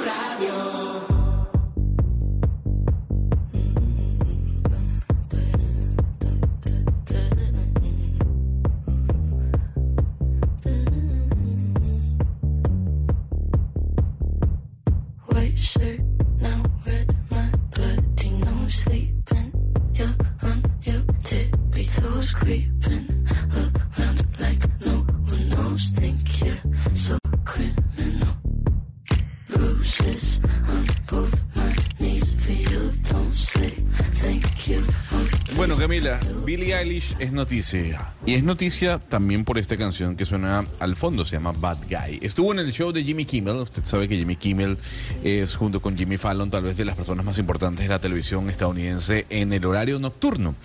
Y dijo, bueno, Primero debo decir que esta canción, Bad Guy, es una canción realmente estúpida. Es una de las canciones más estúpidas eh, que hay en el mundo. Y sí, yo la escribí hace algún tiempo, es una canción tonta, pero debo- decir que es realmente buena. Y la escribí, dice Billie Eilish, porque estaba pasando un momento muy duro dentro de mi carrera. Debo admitir que al principio, al inicio de mi consagración como artista, sufrí de depresión. No entendía nada de lo que estaba pasando, no me estaba divir- divirtiendo, hacía todo yo junto con mi hermano, pero luego con el paso del tiempo me di cuenta que necesitaba un equipo mucho más grande, divertirme en los escenarios, hacer giras mucho más cortas, porque mi salud mental está primero.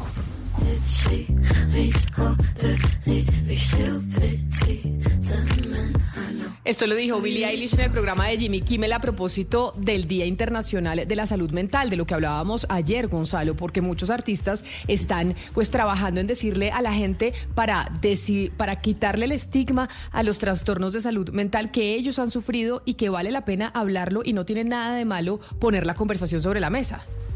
Sí, eh, lo dijo en su momento eh, Justin Bieber, Lady Gaga ha hablado de lo mismo, Selena Gómez también, Demi Lovato incluso habló de su adicción a las drogas y lo que le causaba su, a su problema de salud mental. De alguna u otra forma lo que estamos viendo es que hay una nueva generación de artistas que están mencionando que el ser famoso no le da felicidad a usted porque tiene que lidiar con muchísimos problemas, sobre todo con el tema del éxito y cómo manejarlo. Sí, recordemos, Gonzalo, que aquí hubo un libro muy importante que precisamente eh, pues se hizo eh, famosísimo no solamente por su bella escritura, sino por desestigmatizar la enfermedad mental y es lo que no tiene nombre de Piedad Bonet, que incluso va a salir una edición nueva con algunas obras eh, de Daniel Segura, que era el hijo de, de, de Piedad Bonet.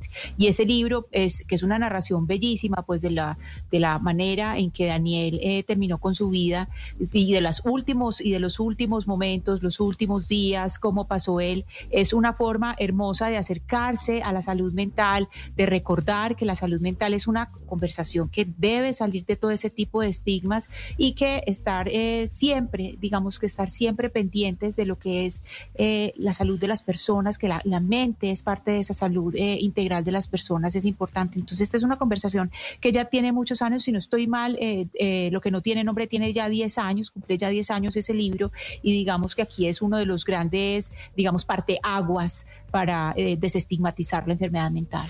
A propósito del suicidio como un resultado de la salud mental no tratada o de los problemas de salud mental no tratada, en Colombia estamos viviendo una epidemia terrible que está pasando de agache, salen unas cifras, pero como que nadie se lo toma en serio.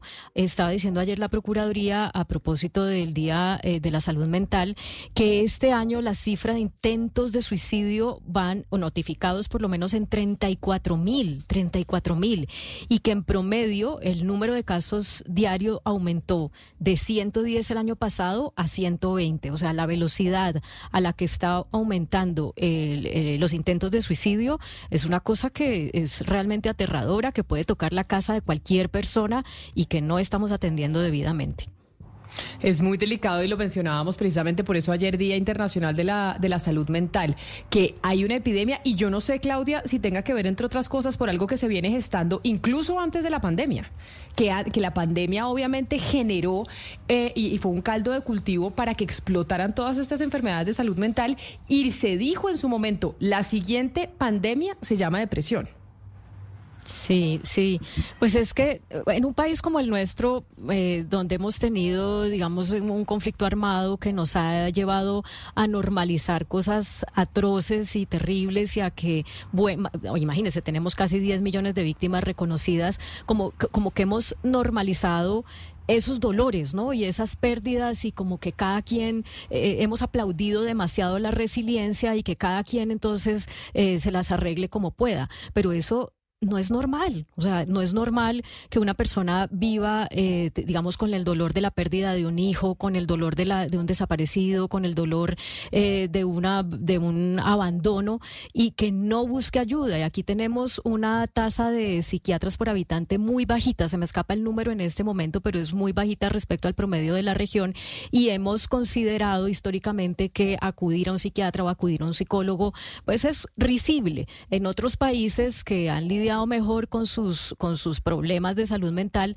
la tasa de psiquiatras es, eh, por habitante es más alta y el número de consultas es más alto. O sea que, pues sí es un- una oportunidad eh, la celebración de este día que fue ayer para decirle a la gente desnormalicemos un montón de cosas y pidamos ayuda cuando no nos sintamos bien.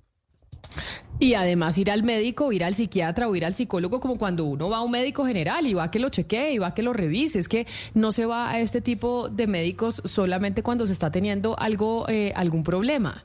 También se puede ir de forma preventiva, que es lo que muchas veces olvidamos frente a los trastornos de salud mental. Billie Eilish, entonces, a quien estamos escuchando de fondo, precisamente en ese show con Jimmy Kimmel, hablaba de cómo pues sufrió estos eh, trastornos de depresión. Diana, hay situaciones nuevamente de invasión de tierras y de fincas, en esta oportunidad ganaderas en el territorio nacional. Pues Camila, a raíz de la denuncia que hizo Ana Cristina Restrepo sobre una invasión en Antioquia, en la finca Buenos Aires, nos escribió un grupo de personas que están ahora mismo en Puerto Boyacá y están liderando un proceso también de invasión de fincas en esa región. Una de esas fincas es Aguas Vivas. Es una finca, Camila, que pertenecía a un eh, presunto narcotraficante, una persona que podríamos decir que era narcotraficante y que pagó su condena, y que sin embargo esta finca estaba a nombre de otros familiares de este narcotraficante, pero la tenía la SAE. Y usted recordará que acá hace algún tiempo hicimos una denuncia sobre el inventario precario y casi inexistente que tenía la SAE de los bienes de la mafia. Y pues esta finca hace parte de esas fincas, de esas muchas tierras que se le quitaron a los narcotraficantes y de las cuales no tiene claridad para nada eh, la SAE. Entonces, ¿qué está pasando? En regiones como Puerto Boyacá está llegando la gente a invadir las fincas diciendo es que esto es de la SAE y esto no lo van a dar porque nosotros somos pobres y nosotros necesitamos la tierra. Pero yo quiero que escuche, antes de saludar a nuestro invitado, que es la persona que está liderando todo este proceso en Puerto Boyacá de recuperación de las fincas, eh, que escuche lo que dijo una de las personas que lideraba en ese momento la invasión. Esa finca está eh, yo hice toda la papelería, fui verifiqué al pueblo y resulta que ya esa tierra está, eh, la, recibieron dos hijas de... de legalizada. Ya la legalizaron.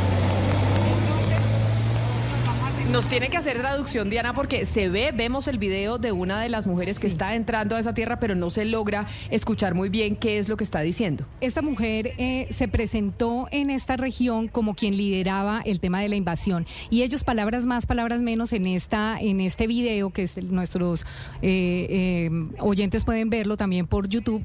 Ella lo que está diciendo es, mire, sí, esta finca de verdad sí está titulada y tiene sus títulos y tienen todo, pero nosotros teníamos que presionar de alguna manera porque de alguna manera nos tienen que entregar tierra para poderla producir. Eh, discúlpenos, aquí nos equivocamos, pero sí, ya vimos todos los papeles y sí, esto está en regla. Entonces ellos como que dicen, nosotros tenemos como la potestad de venir y tomarnos esto, a ver qué pasa, a ver qué resulta, a ver si resulta que sí se puede invadir o no se puede invadir y que sí no la puede titular la Agencia Nacional de Tierras o no.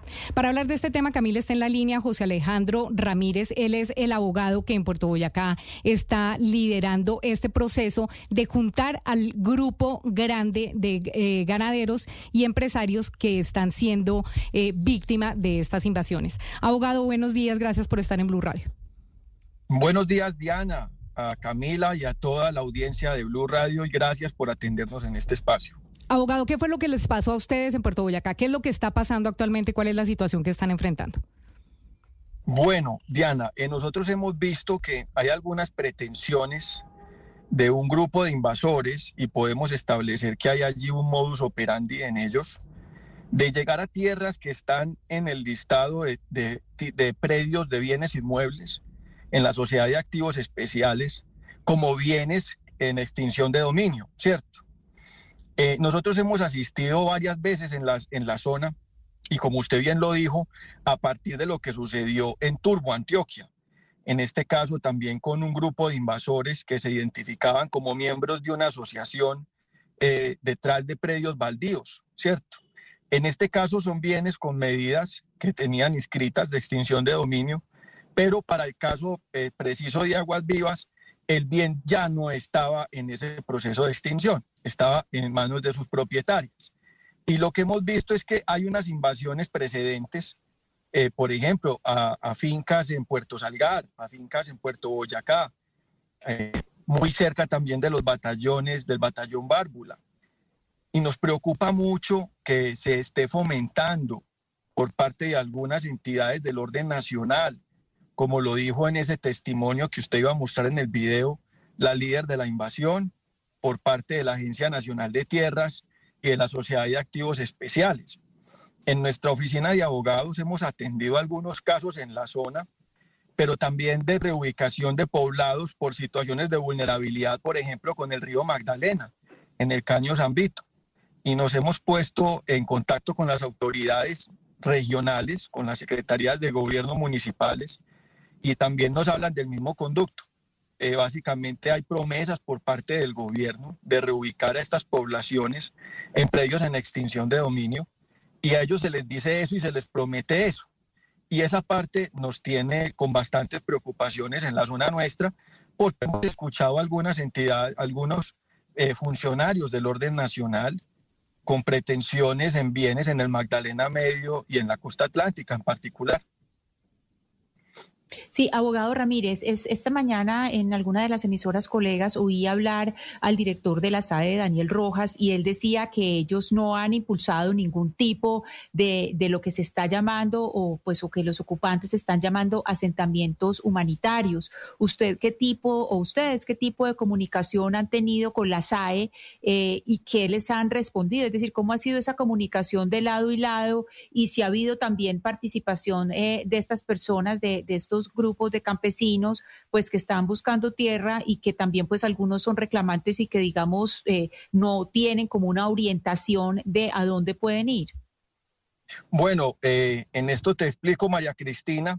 Nosotros no hemos tenido ningún contacto por el momento con el señor Rojas de la Sociedad de Activos Especiales.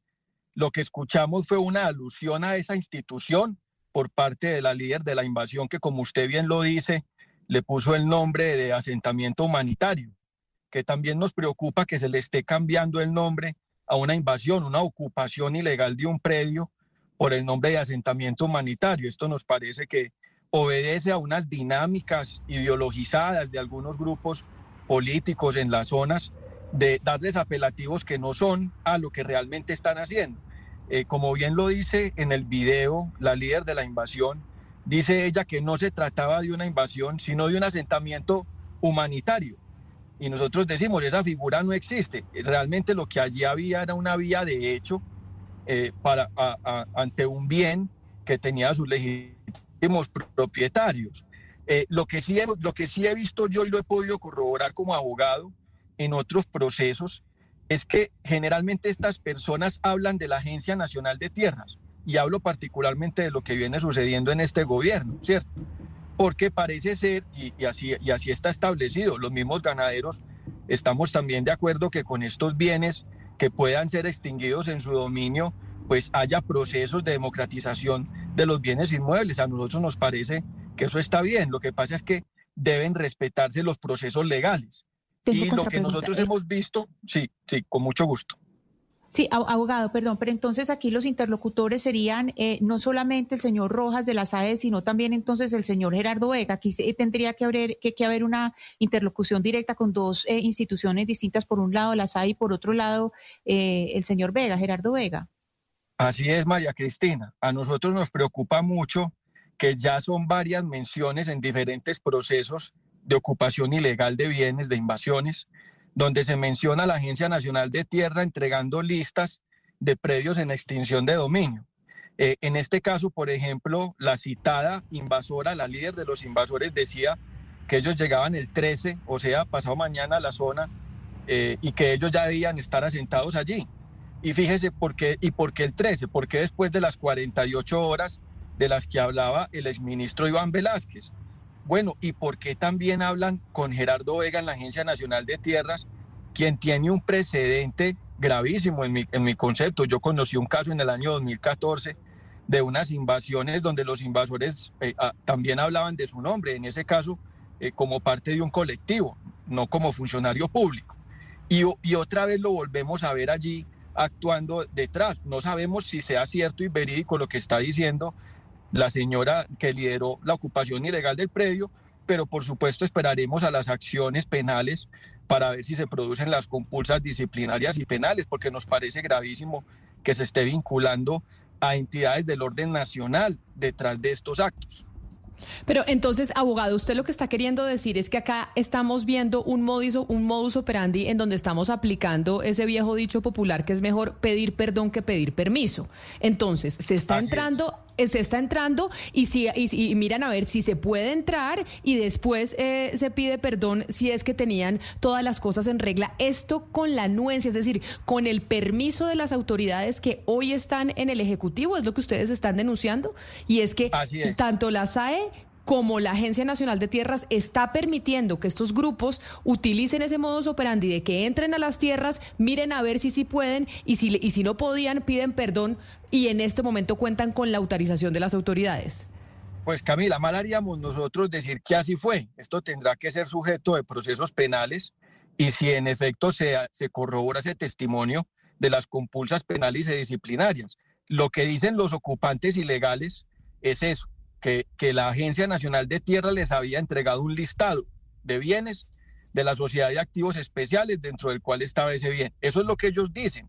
Esto tendrá que ser objeto de corroboración en el proceso penal contra, la, contra quien lideraba la invasión del predio, ¿cierto? Nosotros esperamos que, que pase el proceso y que allí se confirme o definitivamente pues quede esto eh, resuelto, porque nos preocupa mucho que en otros casos que ha atendido mi oficina de abogados, también hemos encontrado detrás a, a funcionarios de la Agencia Nacional de Tierras prometiéndoles a los pobladores la entrega de bienes en extinción de dominio. Entonces, esa es la parte preocupante acá.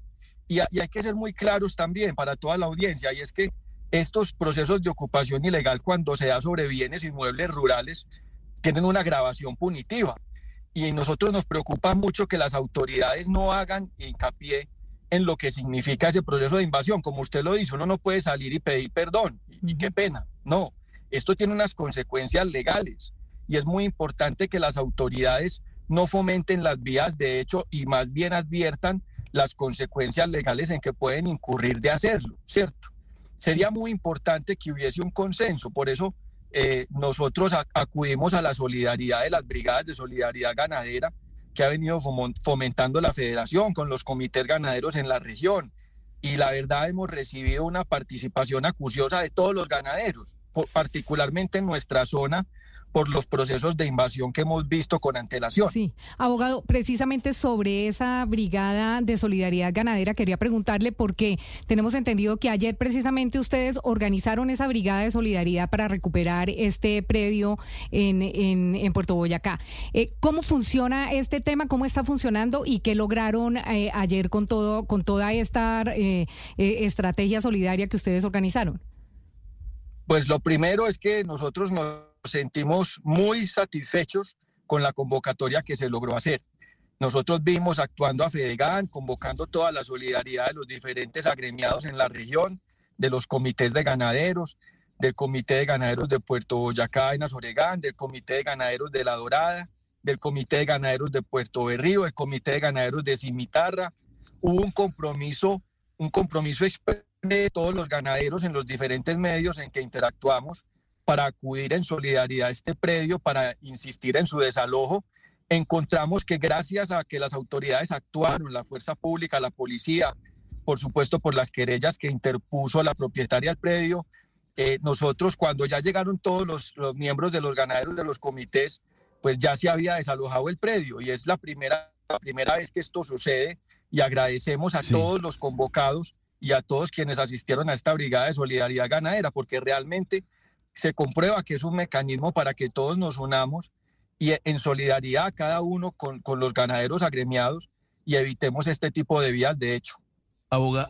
Abogado, uno escuchaba a la líder de la ocupación, de la, de la, de la, lo que se llama la invasión de la, del predio, de la finca en este caso, y ella decía que había una lista y que ellos tenían acceso a la lista y que por cuenta de la lista fue que llegaron a esa finca, a la finca eh, Aguas Vivas. Pero, pero le pregunto, ¿no es posible, abogado, que Fedegan, por ejemplo, o la agremiación que, corresponda, se reúna con la Agencia Nacional de Tierras y con la propia SAE y verifiquen ese listado y hagan un cruce de, o sea, cuáles son los bienes que están en, que tienen litigio en este momento, porque pues no hay, no, no se ha definido su, su, situación, y cuáles ya están totalmente eh, le, legítimamente en propiedad de, de, la, de quienes hoy en día están eh, viviendo en esos predios. No es posible que ustedes se reúnan con el, con la Agencia Nacional de Tierras o con la propia SAE para ver cuáles son los predios que están en litigio o en disputa o que tienen antecedentes que podrían hacer, lo podrían convertir en sujeto de, una ocupación y cuáles no. Para, para, para, evitar, por ejemplo, que se sigan presentando este tipo de, de, de, casos en el país? Bueno, es, eso sería lo ideal. Lo que nosotros hemos encontrado es que si bien el presidente de la gremiación manifestó su intención de colaborar con el gobierno, en esa, en esa aspiración de cumplir con esos acuerdos pactados de, de, democratización de la tierra, también hemos encontrado que hay diferencias de trámite con el gobierno nacional, con algunas entidades, y tristemente se han vuelto públicas, se han ventilado a la luz pública esas diferencias que ellos tienen.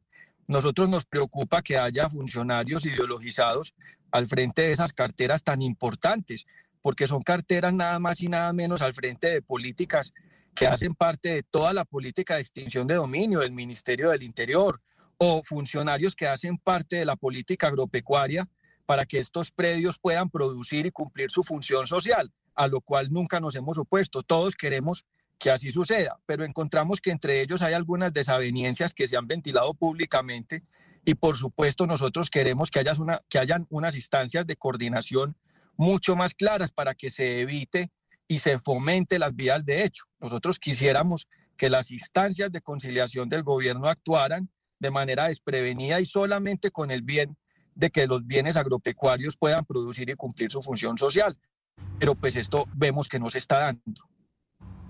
Pues abogado, mil gracias por atendernos y por hablarnos de esta situación que ustedes están experimentando y para pues saber precisamente esa convocatoria que están haciendo en Puerto Boyacá hoy a las 12 del mediodía, porque esta es una conversación que tiene que tener respuesta de parte de las autoridades tanto de la SAE como de la Agencia Nacional de Tierras, porque lo que ustedes denuncian no, pues es muy delicado. Camila, Dígame, dígame. No, la situación se resolvió ayer mismo. La convocatoria se surtió, fueron los diferentes ganaderos, ya el desalojo se produjo, ¿cierto? Y ya se está en las instancias, actuando en las instancias legales. Ah, perdóneme, tiene usted toda la razón, abogado José Alejandro Ramírez, mil gracias por estar con nosotros. Muchas gracias, Camila, a toda la audiencia de Blue Radio por prestarnos este espacio. Un saludo especial. Y es que Camila, acá era lo que yo le decía al comienzo de esta denuncia. Acá lo importante es que queda claro que el gobierno nacional y la SAE no han podido rehacer o hacer en algún momento el inventario de bienes de la mafia, que fue lo que denunciamos precisamente hace un año acá en Blue Radio. Como no tienen ese inventario y tienen es un listado de predios que nadie sabe dónde están, se lo entregan a la gente que está recuperando predios para campesinos, porque esa fue una promesa del gobierno, y con esa lista es que estarían llegando a invadir tierras para después decir, discúlpeme porque esto ya tiene papeles y tiene escrituras. Entonces, esto es lo que está pasando, por lo menos en Antioquia y en Puerto Boyacá. Diana, y uno cuando eh, personas como el, eh, el abogado Gómez que entrevistamos la semana pasada o el señor eh, Ramírez el día de hoy, uno pensaría que los grandes perjudicados son solamente los ganaderos y no son solamente los ganaderos. Los grandes perjudicados aquí son los reales reclamantes de tierras, quienes tienen reclamaciones genuinas, porque entonces ya cuando empiezan procesos que sí son genuinos, que vienen de una historia real, ya quedan con un estigma. Entonces, en la medida en que personas se vayan a ocupar fincas, ocupar fincas que no tienen por qué hacerlo, porque tienen su papelería en orden, porque tienen sus procesos en orden, lo que están haciendo, y estas personas que se hacen llamar de asentamientos humanitarios, lo que están haciendo es realmente perjudicar a reclamantes que históricamente tienen problemas con tierras, que están haciendo reclamaciones genuinas y lo que están haciendo es lograr que se les es- estigmatice y que se les maltrate desde, desde los medios de comunicación y desde los distintos discursos solamente porque están haciendo procesos como no es. Y el llamado no es solamente para quienes van a ocupar esas fincas, el llamado es precisamente para las instituciones para que tengan claridad, porque si no tienen claridad en el discurso, a los que están preocupa- a los que están perjudicando realmente es a los reales reclamantes de restitución de tierras. Ana Cristina, y hay que llamar las cosas por su nombre. Eso, ese asentamiento humanitario no es otra, otra cosa que una invasión. Cuando el bien tiene, está en- tiene los papeles en regla, no tiene ningún problema de propiedad ni demás, es legítimo. Entonces, hablar de asentamientos humanitarios es una falsedad. Es una invasión a una propiedad privada y debe ser castigada y debe ser sancionada. Igual que aquí hubo un ministro que habló del cerco humanitario cuando estamos hablando de secuestro, de una retención eh, eh, en, el caso de, los- de los agentes de policía o de los soldados. Entonces, el cerco humanitario no es más que secuestro. Y el asentamiento humanitario no es otra cosa que una invasión. Hay que decir las cosas como son y llamarlas con el nombre que tienen. Es la razón por la cual la ministra o la exministra de Agricultura, Cecilia López, pues tuvo confrontaciones internamente con otros miembros del gobierno nacional, entre esos Gerardo Vega, porque ella decía invadiendo Ana Cristina o María Cristina, porque hoy le pusieron a usted María Cristina y si quiere le pongo la canción de María Cristina me quiere gobernar y yo le sigo, le sigo la corriente. Siempre soy yo a la que le cambian el nombre en esta mesa de trabajo. Hoy le dijeron a usted, María Cristina, a ver si nos ayuda eh, don Freddy o Jennifer con, con su canción, para que usted siga comentando acompañada de su canción de María Cristina me quiere gobernar. Camila, pero por lo menos yo tengo canción. María, a María Camila no le han sacado canción, por lo menos a las María Cristinas, o sea, aunque no seamos María Cristinas, por lo menos ya tenemos canción. Usted está, eh, usted tiene canción, pero Ana Cristina no tiene. María Cristina sí, Ana Cristina no. Sí, pero pues eh, podemos oír esa. Camila, eh, volviendo al tema, eh, mientras nos ponen la canción, es muy importante decir que aquí hay procesos que son reales y lo que hay que mirar caso por caso son los contextos. Cuando estamos hablando de fincas ocupadas, hay que hablar primero de los contextos de cada finca.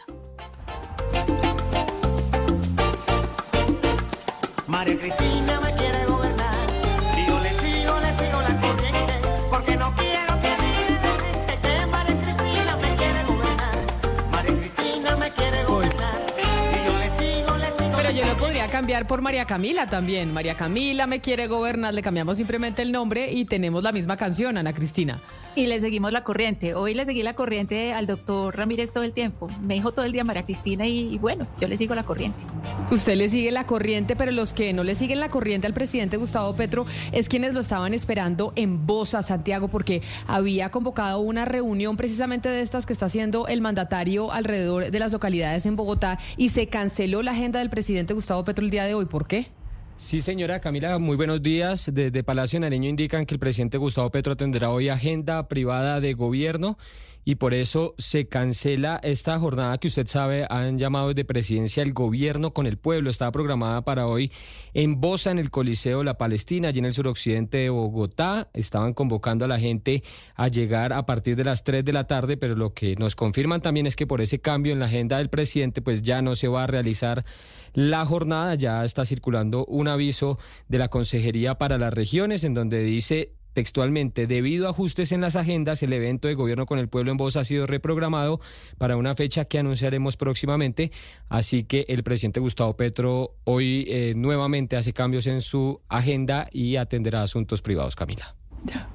Entonces el presidente no irá. ¿Cuánta gente se queda esperándolo, eh, Santiago? ¿Sabe? Porque ya estaban programados pues toda la gente en Bosa para recibirlo y esto es un evento que requiere una logística. ¿Sabemos por qué hay reunión eh, privada de gobierno? ¿Tendrá reuniones con algunos ministros o, o, cuál es la razón? No, no tenemos ninguna información de esa agenda privada. Pues mire, Camila, ya el presidente Gustavo Petro sobre lo que usted me pregunta de la asistencia.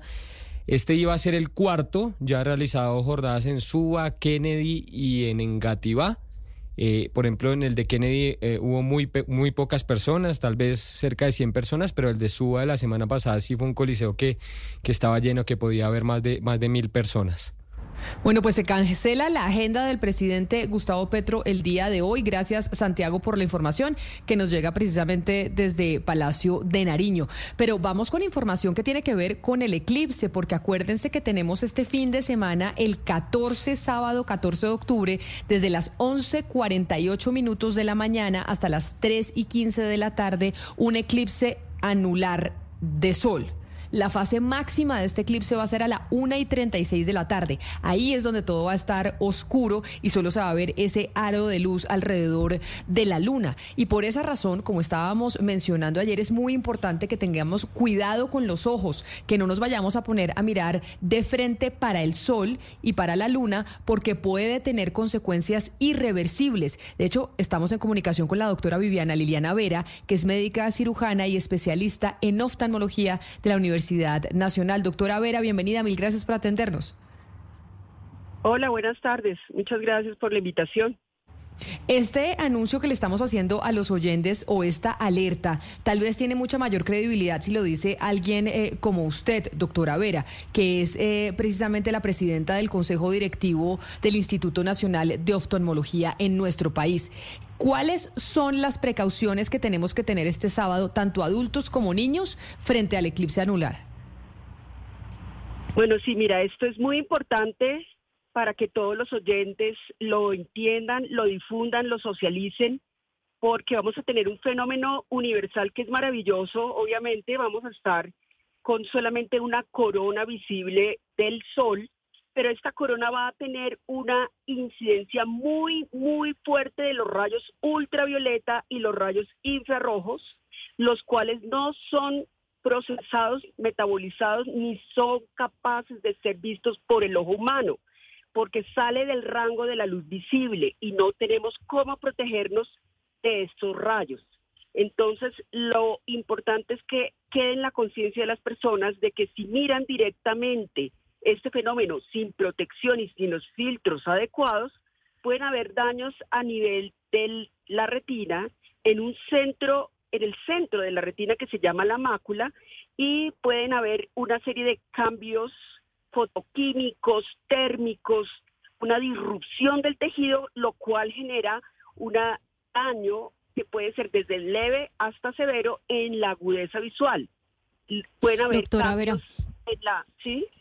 Doctora Vera, ¿cómo eh, le podemos explicar a la gente de una manera fácil cuáles son el, tipo de gafas o las características de, las, de los objetos con los cuales sí pueden observar el eclipse y por cuánto tiempo? Que sea fácil, que sea de, de fácil entendimiento para todo el mundo. Pues mira, lo más fácil es conseguir las gafas que tienen los filtros garantizados. Son filtros aluminizados que vienen con una eh, garantía que es una certificación ISO, que es la 12312 rayador del 2015, que esto es una certificación que viene desde mucho tiempo atrás, antes del 2015 incluso se venía en investigación y ya se estableció a partir del 2015, esto no es solo en Colombia, es que los eclipses se ven en todo el mundo. Entonces, estos filtros han sido comprobados y probados de que protegen el centro de la retina, como dije, la mácula, para evitar estos trastornos a nivel de la agudeza visual. Estos trastornos pueden ir desde leves hasta muy severos y pueden ser hasta cegueras centrales que son irreversibles. Lo más importante es que compren estas gafas en sitios garantizados como clínicas oftalmológicas. La Sociedad Colombiana de Oftalmología también los está distribuyendo y eh, también algunas ópticas y en el planetario. Eh, obviamente no es bueno utilizar filtros, esos mitos que la gente tiene de que utilicemos gafas de sol común y corriente, porque estas no están, digamos, potencializadas para bloquear esta serie de rayos infrarrojos y ultravioletas. Tampoco se pueden utilizar radiografías de las convencionales, tampoco CDs ni DVDs, tampoco los filtros polarizados, tampoco se pueden usar una gafa de sol sobre otra gafa de sol, porque he visto algunas personas que dicen, no, yo me pongo cinco gafas de sol y ya me protejo. Eso todo son mentiras y son mitos. Entonces hay que tener el, el, el implemento que es las gafas con protección, en los filtros aluminizados que vienen con la garantía y la certificación 12312 raya 2 del 2015. Estas gafas están comprobadas, se han hecho estudios de cohortes completas en, sitios donde hay eclipses y han garantizado la, la protección y la pre- y la perse- la preservación de la visión de todas eh, pues las personas que miran el eclipse. Doctora, pero entre entonces- menos tiempo, entre menos tiempo se, se, se mire el eclipse, pues más se protege. O sea, tampoco son cuatro horas todo el mundo mirando con tortícolis espasmódica arriba. No, hay que hacer un- una visión directa, pero por cortos periodos de tiempo. Esa es la recomendación de la Sociedad Colombiana de Oftalmología. No es que nos perdamos el fenómeno, porque esto obviamente va a ser maravilloso pero es eh, por cortos periodos de tiempo y hay personas incluso que, que no deberían mirarlo. Por ejemplo, los que los que tienen enfermedades en la retina previamente establecidas, las personas que de pronto han sido operadas ya de su cristalino y tienen lentes intraoculares que no tienen los filtros necesarios para eh, ayudar, porque es que el ojo naturalmente también tiene filtros intrínsecamente en la córnea, en el cristalino, en el, en el vitrio. Hay filtros que también bloquean un poco estos, estos rayos. Pero si ya no tienen, no tienen estos, eh, el cristalino, pues yo aconsejaría desde desde todo el conocimiento oftalmológico que no lo que no lo miren. Ahora lo otro importante son los niños. Los niños son muy muy muy vulnerables. Hay que tener una responsabilidad muy grande con la población infantil porque además es un día festivo, es un sábado de puente, es el, casi que el final de la semana de receso escolar. Van a haber muchos niños en la calle, es la feria del Salón del Oso y la Fantasía, la Sofa en Corferias. Hay muchos eventos que se están planeando ese día, entonces la recomendación es que a los niños, por favor, eh, es mejor eh, cuidarlos muchísimo, que tengan sus gafas desde el principio hasta el fin del evento, así no hagamos la visualización directa del evento. Es decir, es decir, doctora, déjeme la interrumpo para poder finalizar. Y es, los niños y los adultos, es mejor que si salen de casa entre las 11 y 48 y las 3 y pico que dura el fenómeno, no salgan de la casa sin esas gafas especiales. Así es, si van a estar en calle y de todas formas los niños son bastante curiosos, obviamente. Esto es un fenómeno, imagínate, que nunca han visto, que ni se lo imaginan. Entonces, obviamente que salen de su casa con la protección adecuada y así pues evitamos consecuencias graves eh, a largo plazo. Pues doctora, mil gracias por habernos atendido el día de hoy, doctora Liliana Vera, por haber estado hoy haciendo esta alerta sobre este fenómeno que vamos a vivir el eh, sábado 14 de octubre, pero que tenemos que cuidarnos los ojos. Feliz tarde. Así es, bueno, muchas gracias. Feliz tarde a todos. Gracias a todos. Gracias. ¿Tiene un producto natural para la tos? Naturalmente. Digan no, no, no a la tos con miel tertos. Con totumo, sauco, eucalipto, miel y propóleo. En Colombia son las 12 del día, dos minutos. Buenos días. ¿Tiene un producto natural para la tos? Naturalmente. Digan no, no, no a la tos con miel tertos. Con totumo, sauco, eucalipto, miel y propóleo. ¿Y qué otros productos de Natural Freshly tiene? Apetifor, que mejora el apetito. Fibofor, fibra fuertemente natural. ¿Y qué antiinflamatorio tiene? Finacid, la solución antiinflamatoria de origen natural. Solicite productos Natural Freshly. Tratamientos científicos con productos naturales. Es un fitoterapéutico no exceder su consumo. Lee indicaciones y contraindicaciones en la etiqueta. Si los síntomas persisten, consulte a su médico. Registro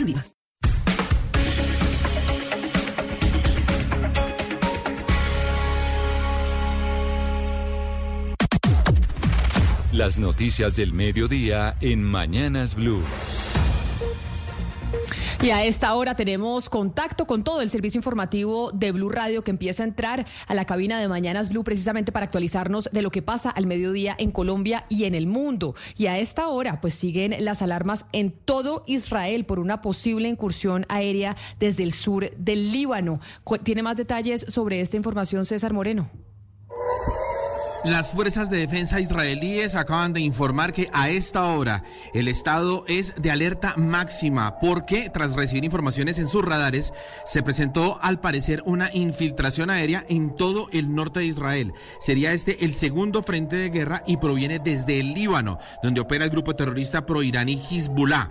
El ejército israelí encendió las sirenas y ordenó a todas las personas de las ciudades del norte, desde el puerto de Haifa hasta la frontera, que deben permanecer en los refugios hasta nuevo aviso. En estos momentos hay aviones de combate y drones israelíes en el aire patrullando toda la frontera norte con el Líbano. Lanzaron bengalas, esto para iluminar el cielo, hacer más fácil el trabajo de las tropas allí en el terreno, cuando allí en Israel ya son algo más de las 8 de la noche. Todo esto en el norte. Mientras tanto, en el sur, en Gaza, en el quinto día de guerra contra el grupo terrorista Hamas, las milicias lanzaron un cohete de largo alcance sin blanco específico contra Israel. Esto confirmó las fuerzas de defensa israelíes que cayó en una zona despoblada. Estados Unidos está siguiendo de cerca estos acontecimientos en la frontera entre Líbano e Israel y no quiere que el conflicto se agrave o se amplíe. Acabó de decir el portavoz de Seguridad Nacional de la Casa Blanca, John Kirby. Además, Washington también acaba de confirmar que el número de estadounidenses muertos por el ataque de Hamas el pasado sábado se elevó ya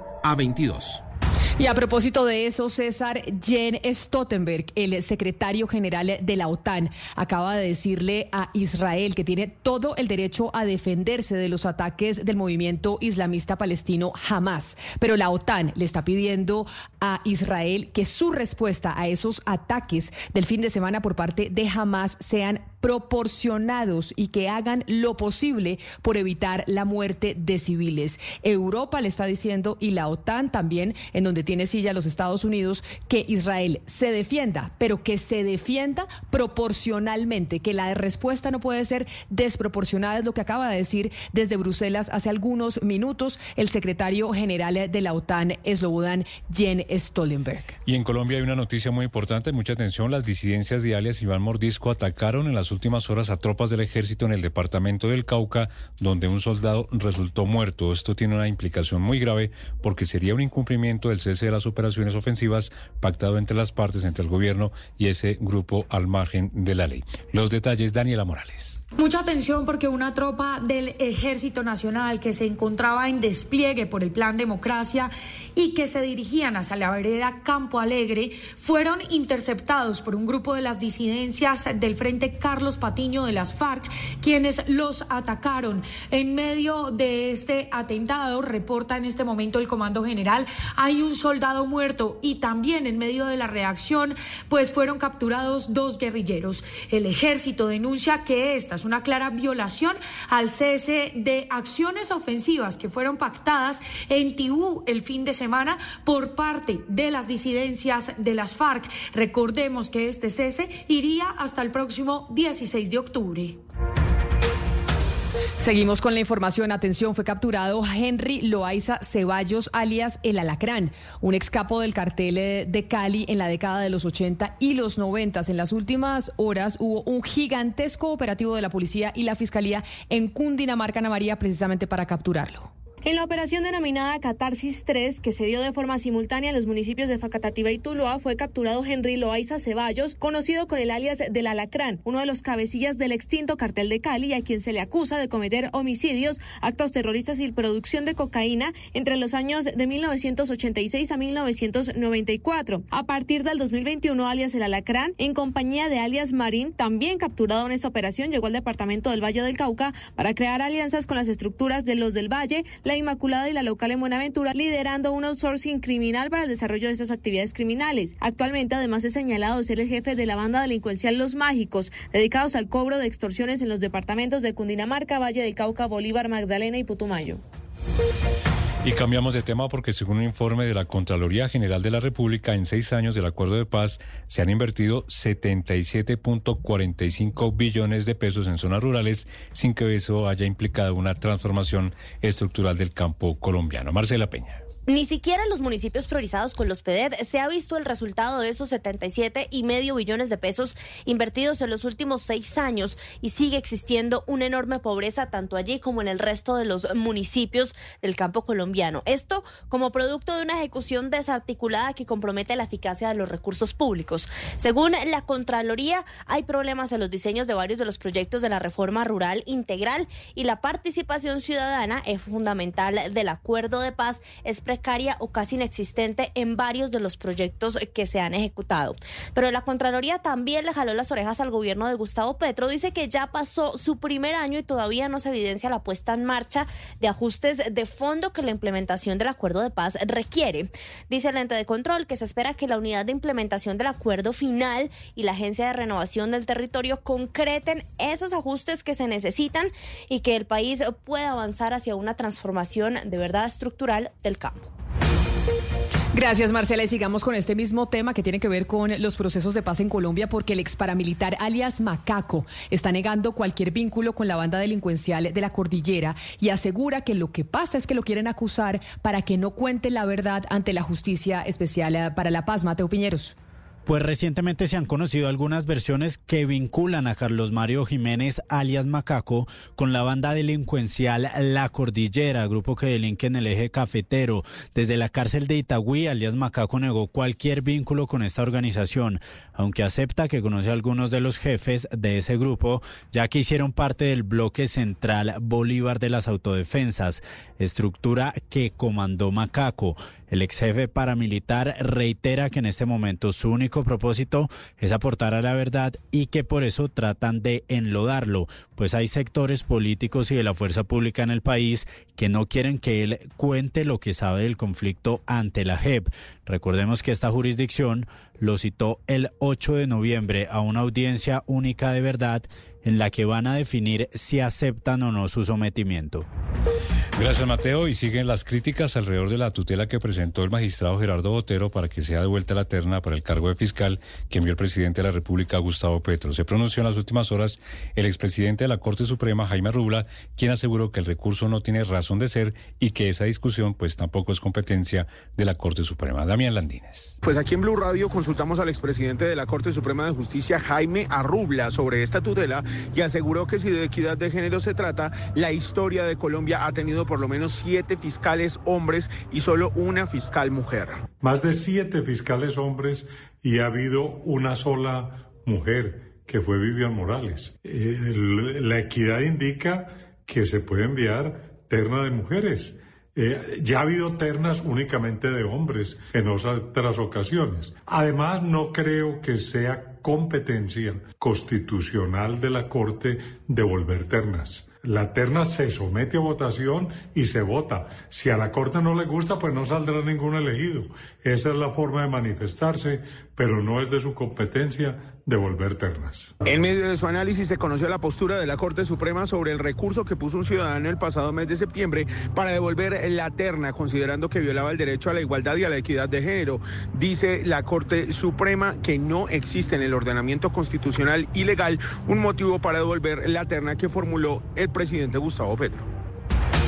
Gracias, Damián. Y el INVIMA dio a conocer una alerta sanitaria del producto Electrolit de sabor a fresa por cuenta de un robo masivo que se registró de ese producto en Cartagena. Oscar Torres. Sí, señora Camila, buenas tardes. Y es que este producto, como usted lo dice, Electrolit de fresa, en su presentación de frasco de 625 mili- eh, mililitros, identificado con un lote específico, fue robado unos, unas 28.560 unidades en Cartagena, porque se robaron un camión en Cartagena donde se transportaba este, eh, este producto. Lo que dice y la alerta que tiene en este momento el INVIMA es por cuenta de que en este momento ese, eh, esos productos que fueron robados, cerca de 28 mil de ellos, están en este momento circulando en el mercado, pero podrían representar un riesgo para la salud, por lo que dice el INVIMA que todas las personas que se encuentren con la referencia de este producto en el mercado deben reportarlos por cuenta de que no se sabe si fueron debidamente eh, suministrados y también refrigerados. Hay que decir que las demás unidades de ese lote que también fue robado ya están en manos del proveedor y que en este momento van a cambiar el envase para que las personas conozcan cuáles son los que efectivamente no tienen este, eh, digamos, tema fraudulento. Entre tanto, tres ciudades del Caribe protagonizan un preocupante incremento en las cifras de homicidios. Estamos hablando de Cincelejo, San Andrés y Riohacha. Hasta en un 90% se ha dado este alza que reporta la Policía Nacional y que muestra el avance de las bandas criminales en esas ciudades. Ingel de la Rosa. Los asesinatos se han disparado este año en varios territorios del Caribe colombiano, al punto que cinco capitales de la región registran incrementos en homicidios. La situación preocupa en departamentos como Sucre, donde la policía reporta 276 asesinatos este año, de los cuales 120 han tenido lugar en Cincelejo. Esto significa que en comparación con 2022, los homicidios se han incrementado en un 90% en la capital sucreña y la han convertido en la segunda ciudad del país con mayor aumento de este delito. El coronel Rodrigo Carrero, comandante encargado de la policía de Sucre, afirma que la mayoría de estas muertes obedecen a disputas entre el clan del Golfo y diferentes grupos que operan en la zona. Sí, realmente está afectando bastante este delito a todo el departamento del Sucre, pero la Policía Nacional ha generado una serie de estrategias y una de nuestras fortalezas es el esclarecimiento del delito. Después de Cincelejo figuran San Andrés y Riohacha en el tercer y cuarto lugar de ciudades con mayor incremento de homicidios. Gracias, Ingel. Y persiste la emergencia en el municipio de Charalá, en Santander, donde dos colegios quedaron completamente afectados por un fuerte vendaval. Las autoridades están declarando la emergencia académica. Julián Mejía.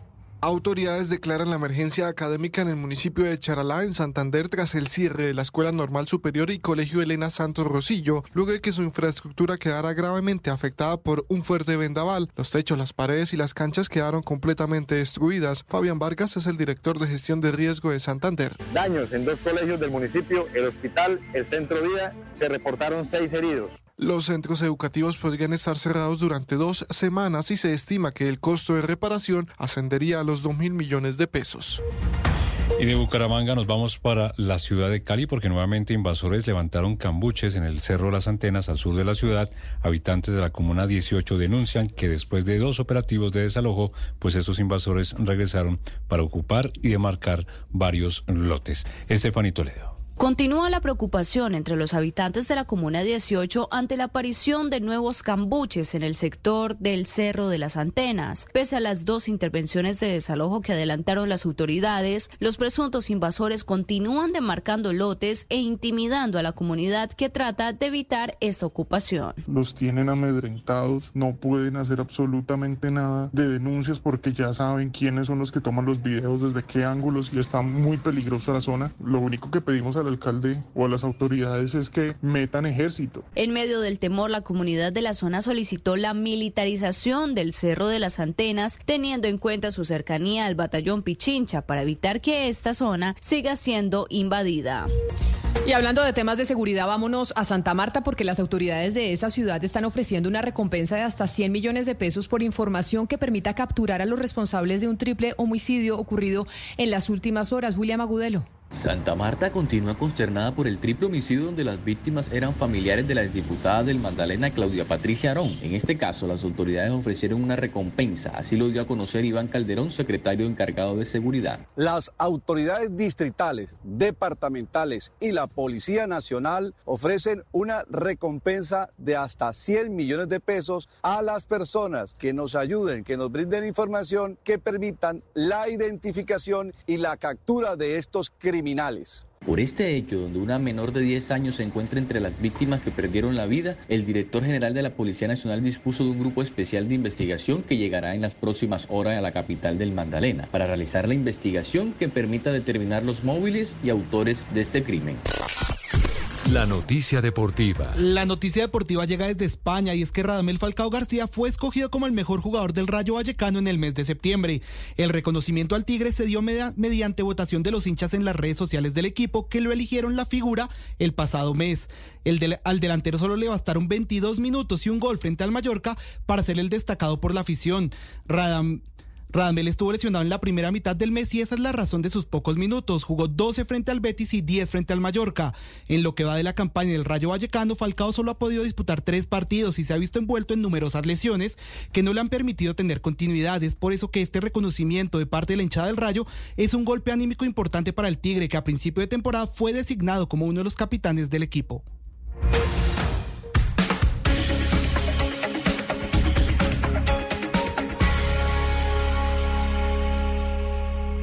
Llega el mediodía.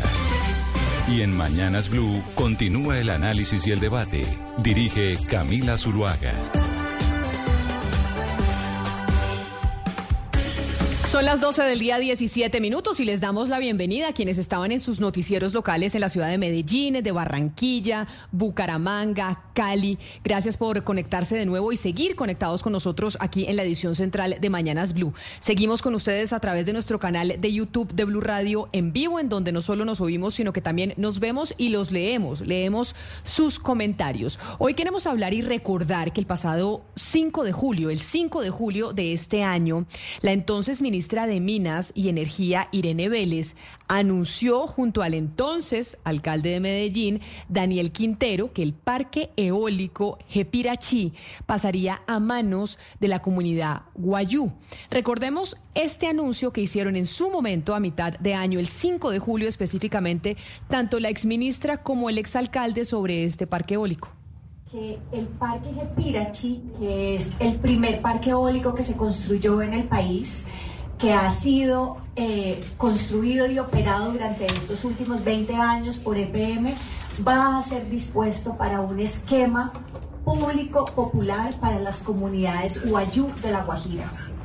Es una excelente noticia porque responde a esta iniciativa del gobierno de hacer partícipes a las comunidades Guayú de la propiedad de los proyectos de generación de energías en esta región.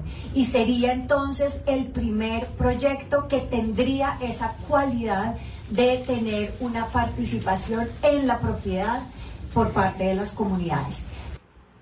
Ese anuncio que se hizo con bombos y platillos, como lo veíamos a través de nuestro canal de YouTube, desde las oficinas de empresas públicas de Medellín, con la entonces ministra Irene Vélez y el exalcalde Daniel Quintero, Ana Cristina, quedó en nada porque ayer se empezó a anunciar que el, parque se empezaba a desmantelar. ¿Qué fue lo que pasó en tan solo eh, tres meses? Julio, agosto, septiembre, sí, dos meses, tres meses, para que ese gran anuncio con bombos y platillos quedara en que el, en que el parque se va a desmantelar. Sí, Camila, recordémosles a los oyentes que este es un parque muy importante porque fue el primer parque eólico eh, en el país, fue inaugurado el 21 de, diciembre de 2003 y era pues el, primero de su especie, entonces digamos que era eh, muy importante con cinco eh, aerogeneradores de 1.3 megavatios. ¿Qué fue lo que pasó? Ellos eh, ofrecen esto a la comunidad guayú como si hubiera sido el gran, el gran regalo, pero eh, ya había un precedente y es que las resoluciones 060 de 2019 y la 136 de 2020 de la, de la CREC, de la, de la Comisión de Regulación de Energía y Gas, habían subido mucho el listón, es decir, las exigencias en términos de licencias eh, de, pues, de normativa ambiental y una serie de normas pues estaban muchísimo más elevadas y no había manera de que el parque las cumpliera. Entonces, ¿qué es lo que se anunció ayer? Que ya dependen de Corpo Guajira el inicio del desmantelamiento, que eso va a costar pues también, eh, eh, cuesta un montón de dinero y se va a demorar entre nueve y ocho meses, eh, entre nueve y doce meses. Entonces la cosa aquí, Camila, es que pues eh, se hizo un anuncio que desde que se hizo se sabía que no iba a funcionar, no fue que pasó nada en tres meses, Camila, no pasó nada. Lo que pasó fue en 2019 con la resolución 060 y en 2020 con la resolución 136 de la CREG, que lo que hicieron fue poner una serie de condiciones pues que no, que no permitían que este parque, pues que esa norma impedía que atendiera todas las condiciones para pues las condiciones especialmente pues las técnicas para ser parte del sistema interconectado nacional. O sea, ellos, como lo dijimos también en su momento cuando oímos este anuncio a Ana Cristina, con organizaciones que estudiaban el tema, les entregaron a los guayufo un chicharrón, más que realmente una solución de transición energética. No, y así lo dijimos acá. O sea, exactamente así lo dijimos acá. Les, los encartaron, les entregaron un encarte porque ya desde ese momento, como le digo, eso no fue que pasó algo en los últimos meses. Desde el momento en que la exministra Irene Vélez y el exalcalde Daniel Quintero lo anunciaron, pues ya estaba esa normativa de la CREG. O sea, ya estaban esas dos resoluciones, es decir, ya era evidente que el parque no podía, que Gepirachi no podía eh, cumplir con, con esa normatividad para estar en el sistema interconectado nacional. E, e, es decir, les echaron un, pues un humo, puro humo sin tener eh, nada en las manos. Este este no es el único parque, de hecho, el único parque eólico que se ha desmantelado. Nosotros hablamos de otro parque eólico también en La Guajira que se había desmantelado, Ana Cristina, y es que son varios proyectos de transición energética de estas energías renovables que no se están pudiendo, pudiendo realmente terminar por cuenta de que o no cumplen con los requisitos ambientales o no se les dan las autorizaciones o simplemente financieramente no son viables. Y ahí es donde uno pues tiene el interrogante de, óigame, obviamente hay que hacer energías renovables porque el cambio climático está aquí. Es una de los principales eh, banderas del gobierno actual. Pero los parques que estaban arrancando, que empezaban a funcionar, pues están desmantelando y uno dice la transición energética parece más bien un desorden en la forma en que la estamos implementando. Claro, uno se pregunta eso, Camila, y además eh, lo primero que debieron hacer era trabajar sobre lo ya tenido, o sea, lo que, lo que ya estaba funcionando. Si estaban estas eh, resoluciones de la CREG, pues lo que se debió haber implementado y que de hecho hemos estado hablando de, todos los gastos de PM, pues ¿por qué no, no se hubiera invertido para poder eh, rescatar lo que ya se tenía? Porque como le digo, tenía 15 aerogeneradores de 1.3 megavatios. Entonces, pues uno se hace preguntas, primero, ¿para qué lo anuncian? Segundo, se hace otra serie de inversiones que, que uno no entiende porque no van en el sentido de la transición energética. Entonces, eh, no, no se entiende bien cuál es la coherencia del discurso.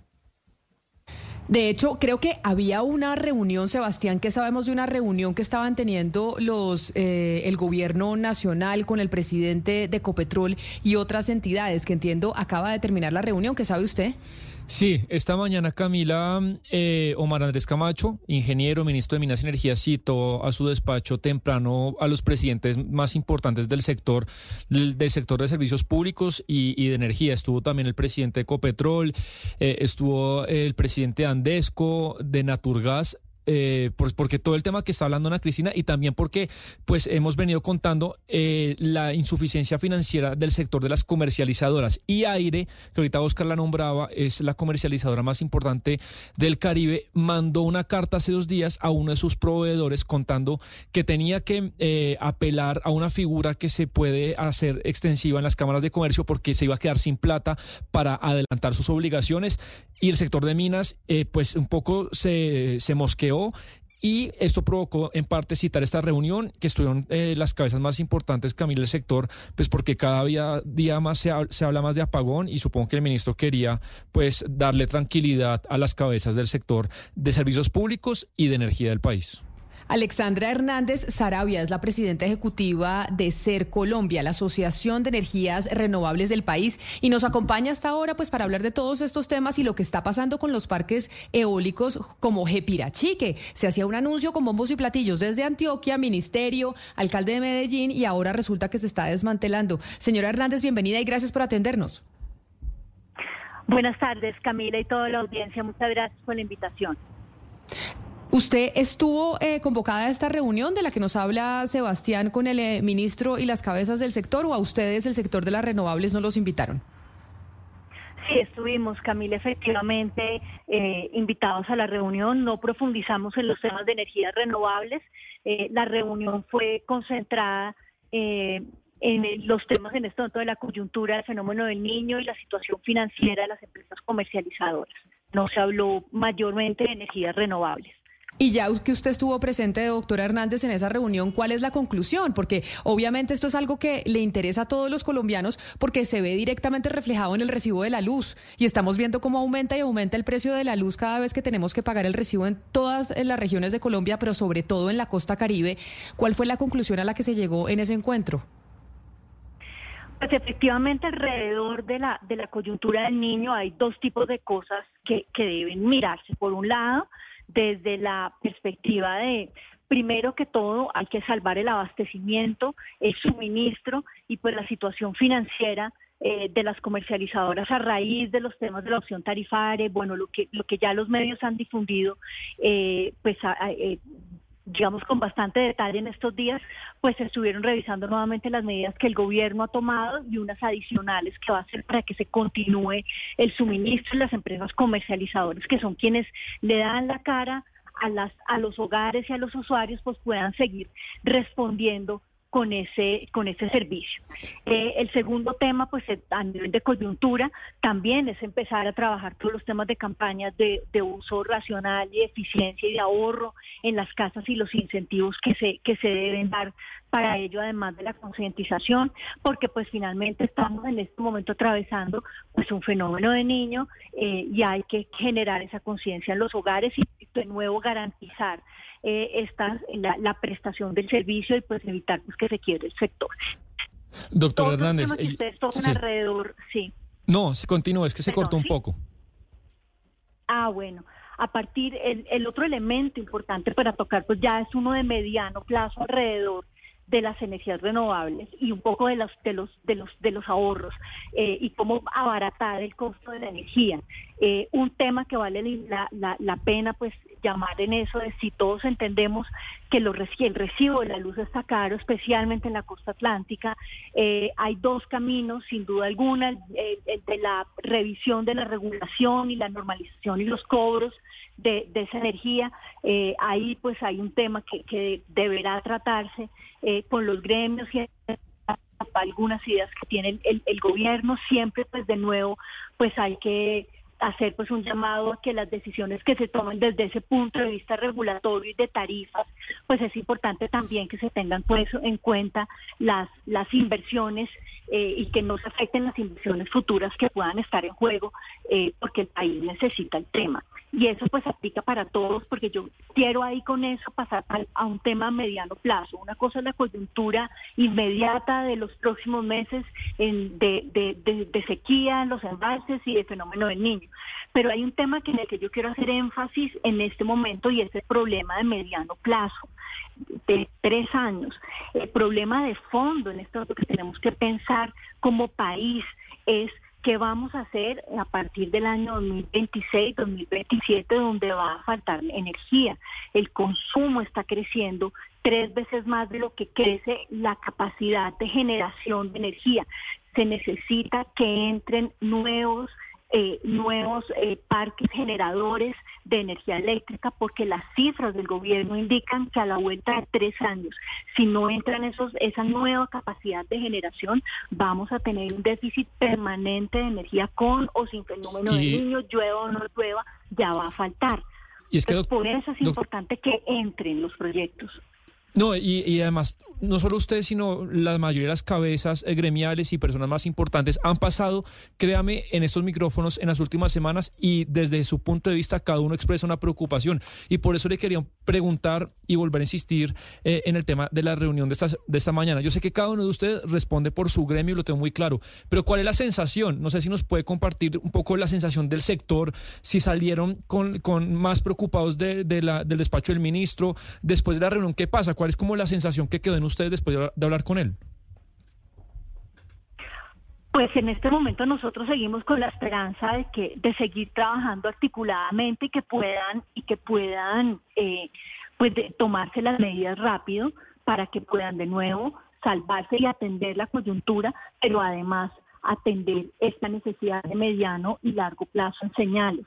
Acordamos en que vamos a conocer y a, entrar rápidamente en, en, las discusiones de qué es lo que está pensando el gobierno en ajustes en materia de, de, tarifas, desde la perspectiva del sector, pues de, todos los sectores privados, pues que puedan ser eh, eh, unas, unas medidas que sigan alentando las inversiones que se necesitan para atender a la vuelta de dos años pues esas necesidades de los colombianos eh, y en fin llegar un llanito en complemento con otras medidas que se que se van a dar pero de nuevo pues digamos no no no no entraría pues en, mayor detalle porque tampoco se entró en mayor detalle de las medidas siguientes que se evaluaron. Se, pusieron sobre la baraja eh, diferentes alternativas, los gremios desde diferentes perspectivas, desde la generación, desde la distribución eh, y pues el, el, gobierno, pero no se tomaron por ahora decisiones adicionales a las anunciadas en los en los en los decretos y resoluciones que se expidieron esta semana.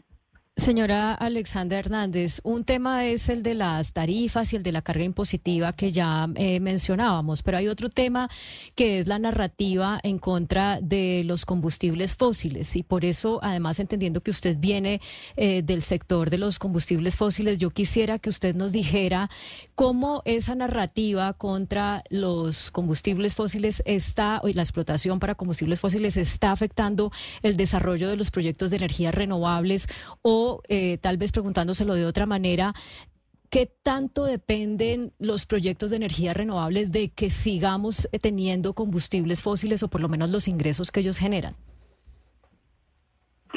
Más que, por supuesto, se van a necesitar los recursos para seguir apalancando y construyendo la infraestructura y todas las inversiones, en, al menos en el componente estatal que necesita recursos fiscales. Yo quiero hacer un llamado al tema y es que creo que es, si el problema en este momento de, da la vuelta de tres años es que se. Doctora Hernández. Doctora Hernández. Bueno, tenemos problemas en la comunicación con la doctora Hernández, que es, seguramente está en su teléfono celular por cuenta de que estaba retirándose de esa reunión con el gobierno nacional. A ver si podemos eh, volver a contactarla y mejorar la comunicación, porque es importante esa respuesta que le, que, pues, a la pregunta que usted le hace, Claudia y es, eh, pues ella viene de un sector que es el sector tradicional y que migró a las eólicas, que es lo que, y a las, y a las renovables, que es lo que se busca finalmente como país, pero no parece que se esté haciendo de forma ordenada ni que vaya a ser viable por cómo se está manejando hasta el momento. Sí, es que el sentido de la pregunta, Camila, está eh, basándome en unas declaraciones que le oí hace unas semanas al ministro de Minas y también al presidente de la Agencia de Hidrocarburos en el marco del Congreso Nacional de Minería, donde ellos están hablando de eh, que van a sacar este proyecto de ley, van a presentar este proyecto de ley minera, van a sacar una lista de minerales que son los importantes para la transición energética, pero eso no está muy en coherencia con lo que las energías eh, renovables requieren en materia de insumos de minerales para poder eh, hacer que esos proyectos funcionen, funcionen y que además sean costo eficientes. Creo que ya tenemos de nuevo a la señora Hernández. No sé si usted quiere que le, que le reformule la pregunta o, o, No, no, no. Yo creo que sigamos y yo creo que cierro la idea con decir me parece innecesario el debate de que tengan en este momento que cerrarse alternativas de energía porque realmente en este momento todo se va a necesitar. O sea, el país no está si el problema es ampliar la, oferta de energía, en este momento el país no está en capacidad de cerrar una fuente u otra, todas se necesitan. Cada tipo de energía tiene su atributo, su cualidad. Eh, las fósiles tienen una confiabilidad, las renovables tienen tres elementos que son necesarios eh, e indispensables para el futuro. El primero es que pues, es un energético, una alternativa energética baja en emisiones perfecto para los objetivos de cambio climático y reducción y mejoramiento de la calidad de aire y, cambio climático. El segundo, los precios, tiene una capacidad de ofrecer entrar a unas tarifas competitivas para el bolsillo de los hogares. Y el tercero, los tiempos de construcción, porque de nuevo yo quiero acá seguir insistiendo que lo que se, se nos está es acabando el tiempo para que entren los nuevos proyectos y puedan atenderse a las necesidades de los colombianos. Entonces, en ese orden de ideas, los tres atributos importantes que tienen las renovables pueden ser una salida importante. No es la discusión de cómo dejan de producirse y cerrarse plantas térmicas. esa no es la discusión. Unos tienen atributos, otros y todos se van a necesitar. De nuevo, ¿por qué las renovables? Porque cumplen esos tres atributos que son necesarios e indispensables para todas las discusiones de abastecimiento y de tarifas y de tarifas. Doctor Hernández, permítame, y, nuevamente le retomo el tema de la coyuntura, y se lo pregunto porque, porque se conoció precisamente en estos días la carta de aire de la empresa Aire a la Cámara de Comercio de Barranquilla, diciendo cuál era su, situación financiera en este momento, que es bastante complicada. ¿Cuál es, doctor Hernández, la situación real de las, de las comercializadoras de energía en Colombia en estos momentos? Es decir, ¿qué tan precaria, qué tan crítica es? Yo desafortunadamente, pues, acá ahí sí me disculpan, pero pues represento las empresas que generan, eh, distribuyen y comercializan energía con fuentes renovables. No tengo información de, de la situación pues de las comercializadoras de energía. Sí, eh, señor Hernández, pero entonces uno se pregunta con el parque Jepirachi, pues las dos razones por las que dicen no sigue funcionando es por dos resoluciones de la CREG, la 060 de 2019 y la 136 de 2020. Y uno se pregunta si hay eh, otros parques o otras generadoras que por esto, este par de eh, resoluciones pues estén, digamos, en, digamos en, camino de ser desmantelados o que no funcionen.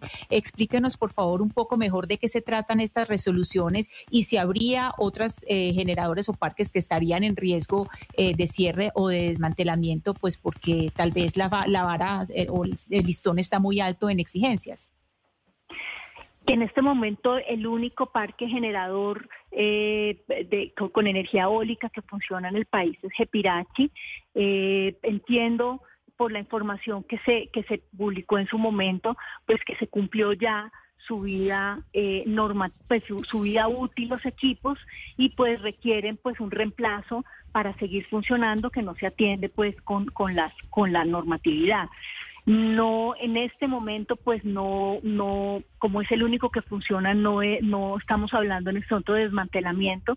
La pregunta es lo que sí ha salido en las noticias y pues sí ha generado inquietud es que pues ha habido el anuncio de otros proyectos más que no que no continuarían su construcción no es porque estén puestos en marcha y, que y que se y que se y que se desmantelen sino que no continuarían eh, al menos de momento. Y en parte, y eso es un tema pues eh, importante hasta el momento, nosotros hemos tenido eh, información con lo que estamos compilando también y conversando con el gobierno, pues ese de en este momento alrededor de cinco proyectos dos de ellos que ya decidieron definitivamente que no continuarían, eh, son energía fotovoltaica inicialmente en el interior del país, tres de ellos, uno de ellos eólicos, son eólicos en La Guajira, uno de ellos pues eh, eh, queda pues suspendido, digamos, permanentemente o hasta nueva pues orden, no continúan con la construcción y dos adicionales que pues perdieron, digamos, el, tema, se les ejecutaron sus garantías porque no entraron a tiempo eh, y pues van a, un, a una marcha, digamos, eh, mucho más lenta. Eh, de todas maneras, son pues de estos cinco, hay diez proyectos adicionales de estos subastas que se asignaron que son obligaciones que ya tienen adquiridas en el mercado y se adquirieron entre el 2019 y el 2021. Eh, de esos el otro, pues es un 25, el 25% pues son estos casos puntuales que, que están, pues que no continuarían por el momento, pero los otros, el otro 70% pues va construyéndose o va en, en, en, en operación. Ahora, lo cierto sí es que el 100% de estos proyectos han tenido retrasos, tenían que haber entrado eh, a operar desde el año pasado.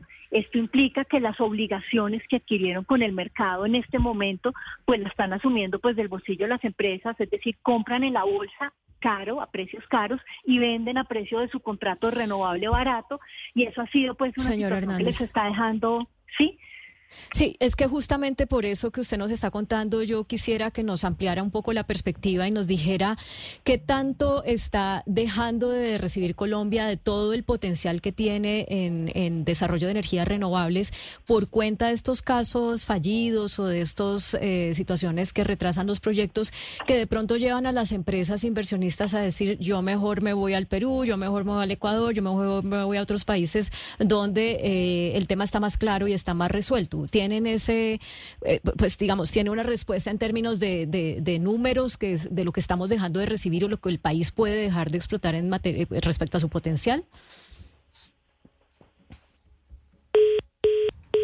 Se nos fue, se nos fue la comunicación. Era la doctora Alexandra Hernández Arabia, presidenta ejecutiva de la Asociación de Energías Renovables de Colombia, precisamente hablando de esa noticia de ayer del Parque de Pirachi, que bueno, ella no dice que se está desmantelando, sino que ya está llegando a su vida útil, y pues de la situación eh, energética de Colombia que suscitó esa reunión hoy de los principales protagonistas del sector con el ministro de Minas para ver qué soluciones se le puede dar a la situación actual. Son las 12 del día 41 minutos. Hace algunas eh, semanas o días, Claudia, ¿se acuerda? Yo le dije que la CIDH, la Corte Interamericana de Derechos Humanos, estaba, pareciera ser muy de moda en Colombia. Sí, sí, pues y además eh, em, lo, hablamos porque estábamos hablando de varios casos como la, el de la mm, ex niñera de mm, Laura Sarabia, que hoy es eh, la directora del de, Departamento de Prosperidad Social, eh, que Mariel Bismesa, que dijo voy a llevar mi caso a la CDH. La misma Laura Sarabia, según su abogado, se hizo sus, sus consultas a, la Comisión Interamericana de Derechos Humanos. El, el congresista del Centro Democrático Miguel Uribe dijo voy eh, a pedirle a la CDH que se pronuncie por eh, las violaciones a la libertad libertad de prensa de este gobierno. Eh, entonces cada vez vemos más personas con ese liderazgo diciendo tomando esas decisiones que de alguna manera la lectura que arroja es, pues no confían en la justicia en Colombia, porque como nos explicaba eh, una, una persona que entrevistamos en ese momento, pues la CDH entra a, trabajar cuando en el país no han, no han jugado su rol los organismos de justicia. Pues el presidente de la CIDH está precisamente en estos momentos en Colombia y me place saludarlo y que se sume a estos micrófonos de Mañanas Blue, doctor eh, Ricardo Pérez Manrique. Gracias por acompañarnos y bienvenido. Hola, buenos días, un gusto conversar con Presidente Manrique, como usted puede escuchar, nosotros hace algunos días estábamos hablando cómo varias personalidades en Colombia están yendo a Washington, precisamente a la Corte Interamericana de Derechos Humanos, a hacer algún tipo de peticiones frente a procesos judiciales que se surten en Colombia. Creo que de hecho el último que lo hizo ayer o antes de ayer fue el presidente del Partido Nuevo Liberalismo, Juan Manuel Galán. Y ahí es donde yo le pregunto a usted, ¿de verdad eh, desde la Corte Interamericana de Derechos Humanos se cree, de la, la Comisión Interamericana de Derechos Humanos, se cree que la justicia en Colombia eh, no da garantías para diferentes sectores políticos que hace que tantos protagonistas estén terminando allá en Washington haciéndoles solicitudes?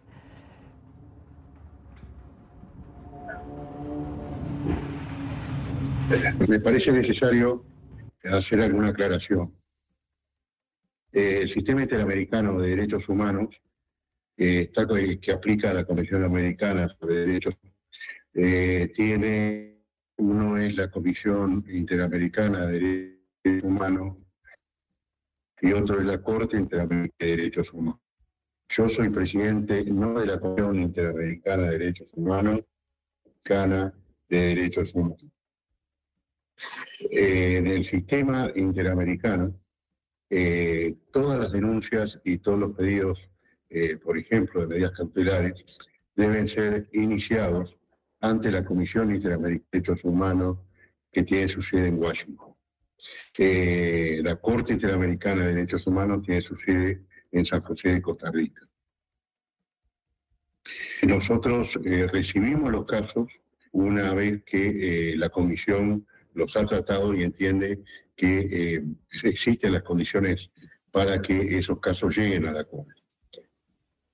Por lo tanto, eso que usted me está señalando y preguntando son en realidad seguramente presentaciones que están haciendo personas ante la Comisión Americana en primer término, es decir, eh, si va a conceder o no, supongo, medidas provisionales o en, el, en medidas cautelares o, en último, o también si son casos que se presentan como denuncias formales y la comisión resuelve finalmente y después de un proceso interno presentarlo ante la Corte Interamericana. Eh, director Pérez Manrique, uno de los motivos eh, de su visita eh, a Colombia o estar aquí en Colombia es las elecciones que hay, no solamente en Colombia, sino también en Ecuador, en Argentina y en Venezuela. Este, esta cantidad de elecciones, algunas de ellas, pues que presentan un nivel de riesgo. En el caso particular de Colombia, ¿usted cómo ve el panorama electoral, los riesgos que hay y en comparación con Latinoamérica, pues cómo, cómo ve a nuestro país en este momento? Bien, eh, vuelvo a repetir, yo soy un juez, integro un tribunal internacional. Eh, eh, vengo porque el, el, gobierno de Colombia ha invitado a la Corte a sesionar aquí durante toda esta semana. Nosotros estamos analizando casos de denuncias contrastados por violaciones a los derechos humanos y esos casos por por el propio funcionamiento de nuestra Corte no son, no, son ninguno de Colombia. Y eh, no puedo opinar sobre el sistema electoral de Colombia y las condiciones porque eh, primero no tengo conocimiento y segundo eh, si la comisión en este caso resolviera una de estas denuncias que ustedes han manifestado ante la Corte Interamericana yo si diera mi opinión ahora estaría preocupando. Sí, pero entonces hay algunos de los casos emblemáticos que ustedes han llevado por el que, por ejemplo, el caso de la de la UP. Eh, cuéntenos un poco sobre los casos. Usted nos dice que en este momento pues no están eh, eh, debatiendo o no están discutiendo algunos casos colombianos, pero hablemos sobre esos casos emblemáticos que ustedes han llevado de Colombia, como el caso de la UP que tiene más de 6.500 víctimas. Sí. Sí, el caso del OP es eh, tal vez el caso con un mayor número de, víctimas en, la historia de la Corte. Eh, por las características es muy especial porque se trata, como la Corte ha dicho, del exterminio de personas por ser integrantes de un determinado partido político que se dio eh, en todo el territorio colombiano y con distintos actores encargados de hacer efectiva la violencia. Y eh, una de las medidas que la Corte tomó fue eh, a partir de la conclusión de que las víctimas que habían sido denunciadas por la Comisión Interamericana no eran forzosamente todas las víctimas que habían sido afectadas por, este, por esta política de exterminio, eh, la Corte determinó que era necesario crear un grupo especial de trabajo interno del Estado para determinar la, si había más o no más víctimas en este caso. Y eh, ese grupo de trabajo se está creando en este momento en Colombia, se, está, se lo está eh, poniendo en función. Quiero decir que, eh, como usted dijo claramente, para nosotros esta sentencia es un caso emblemático, como también, por ejemplo, son casos emblemáticos todos los que están vinculados con libertad de expresión, eh, los vinculados con el periodista Carvajal Carvajal, con, con este, Restrepo y con, este, y con la periodista Ginés Bedoya, y después en todos los casos de masacres que, la Corte ha tenido que intervenir. Debemos decir que la Corte ha dictado un número importante de sentencias respecto de Colombia, de supervisión de cumplimiento. Presidente Pérez Manrique, si bien es cierto hay dos diferencias entre la Corte Interamericana de Derechos Humanos y el Sistema Interamericano de Derechos Humanos, pues hay un el sistema interamericano es un paso previo que llevó entre otras cosas a que la Corte tomara una decisión muy importante que hoy está teniendo efectos en Colombia. Le estoy hablando de la decisión en el caso del presidente Gustavo Petro cuando llevó eh, su caso a tribunales internacionales porque la Procuraduría General de la Nación lo destituyó y la Corte eh, de decidió y casi que dio la orden que no se podía destituir eh, judicialmente o un ente de control no podía destituir a una persona que había sido elegida por el constituyente primario, es decir, por voto popular. Esa decisión de la Corte hoy pues tiene en eh, varios enfrentamientos a distintas instituciones en Colombia a la Procuraduría, con el Consejo de Estado, a la Presidencia de la República, bajo hoy el mandato del presidente Gustavo Petro, quien le dice a la Procuraduría, usted no puede destituir. Y sin embargo, la Procuraduría dice, yo sí puedo, y el Consejo de Estado tiene que definir. Y ese rifirrafe y enfrentamiento en distintas, eh, entre distintas instituciones que generó un fallo de la Corte es lo que incluso ha hecho que varios actores en Colombia terminen en la Comisión Interamericana en Washington poniendo pues algún tipo eh, o solicitando algún tipo de medidas. ¿Ustedes desde la Corte pueden hacer un pronunciamiento sobre este enfrentamiento que hay entre instituciones en Colombia por cuenta de un fallo de ustedes? ¿Eso es factible? ¿Se puede hacer un pronunciamiento desde la entidad que usted preside? Eh, la, Corte Interamericana ha dictado una sentencia en el, caso Petro. Eh, esa sentencia está en supervisión de cumplimiento eh, por parte de la Corte la etapa de supervisión de cumplimiento es una etapa en la cual eh, tanto eh, quienes actuaron fueron declarados víctimas en el caso, eh, como la Comisión Interamericana de Derechos Humanos suministran información sobre la situación y en esta etapa de supervisión de cumplimiento de sentencias, la Corte analiza cumplimiento de una decisión que hemos tomado a través de la está en trámite ante la Corte. Eh, no tengo claro el estado del trámite en este momento, pero no vislumbro que pueda haber una decisión sobre ese punto. No, lamentablemente nos encantaría poder tener mejor comunicación y una, eh, pues un sonido mucho más nítido del presidente de la Corte Interamericana de Derechos Humanos, el doctor Ricardo Pérez Manrique, que como lo decíamos está de visita en estos momentos en Colombia porque el país los ha, invitado a sesionar aquí en, en nuestro territorio. Y de hecho eso que le preguntaba Claudia, yo al presidente Pérez Manrique, sobre un fallo que dio la Corte en torno al presidente Gustavo Petro y su enfrentamiento con el procurador en ese entonces, Alejandro Ordóñez. Sería interesantísimo poder escuchar si la Corte puede pronunciarse o no, porque ese pronunciamiento de la Corte o ese fallo generó un rifirrafe gigantesco y tanto que la Procuraduría, la Procuradora Margarita Cabello, el presidente Gustavo Petro y el Consejo de Estado viven diciendo cosas distintas que deja sin tener claridad a, a la gente e incluso a quienes son elegidos popularmente. Y el fallo que emitió la Corte Constitucional al respecto tampoco sirvió para arrojar esa claridad eh, que, algunos están buscando. Cada quien lo interpreta desde su óptica. Pero mire, el señor Pérez Manrique en una entrevista que le dio al diario El Espectador y le hacen esa pregunta, dice que no se puede, no puede dar su opinión porque es un tema del que va a tener que definir más adelante. No sé si ya está un poco mejor la, comunicación, a, ver si, no. Bueno, quería aventurarme con una pregunta que sabía que le iba a gustar a Gonzalo porque Hemos hablado aquí muchas veces de la utilidad de las organizaciones multilaterales.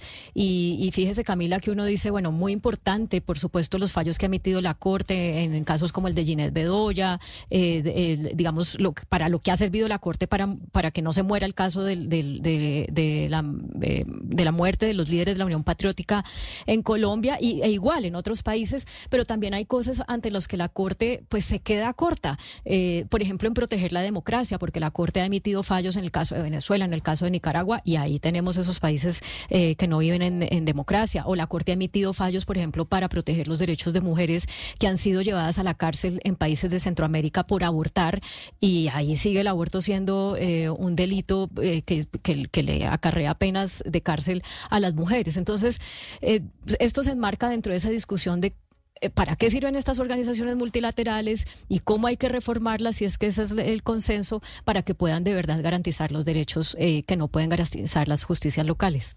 Qué tristeza que no hayamos podido hablar eh, claramente con el presidente de la Corte, Ana Cristina, por un tema de sonido y de Internet de las partes. Es una cosa que no le parece increíble en pleno 2023 y que ahí es donde hablamos de la importancia de la licitación de las 5G que se va a hacer ahora en, en, pues a finales de este año. Sí, Camila, pero pues de todas las entrevistas desastrosas de sonido, esta sí estaba pues como en el primer lugar. Estaba pésimo el sonido del, presidente de la Corte Internacional de Derechos Humanos, Ricardo Pérez Manrique. Mire, esta mañana en eh, la entrevista que publica el periódico El Espectador, él habla de un eh, tema muy interesante del que hablamos aquí con mucha frecuencia, Camila, y es lo que él llama la deriva autoritaria.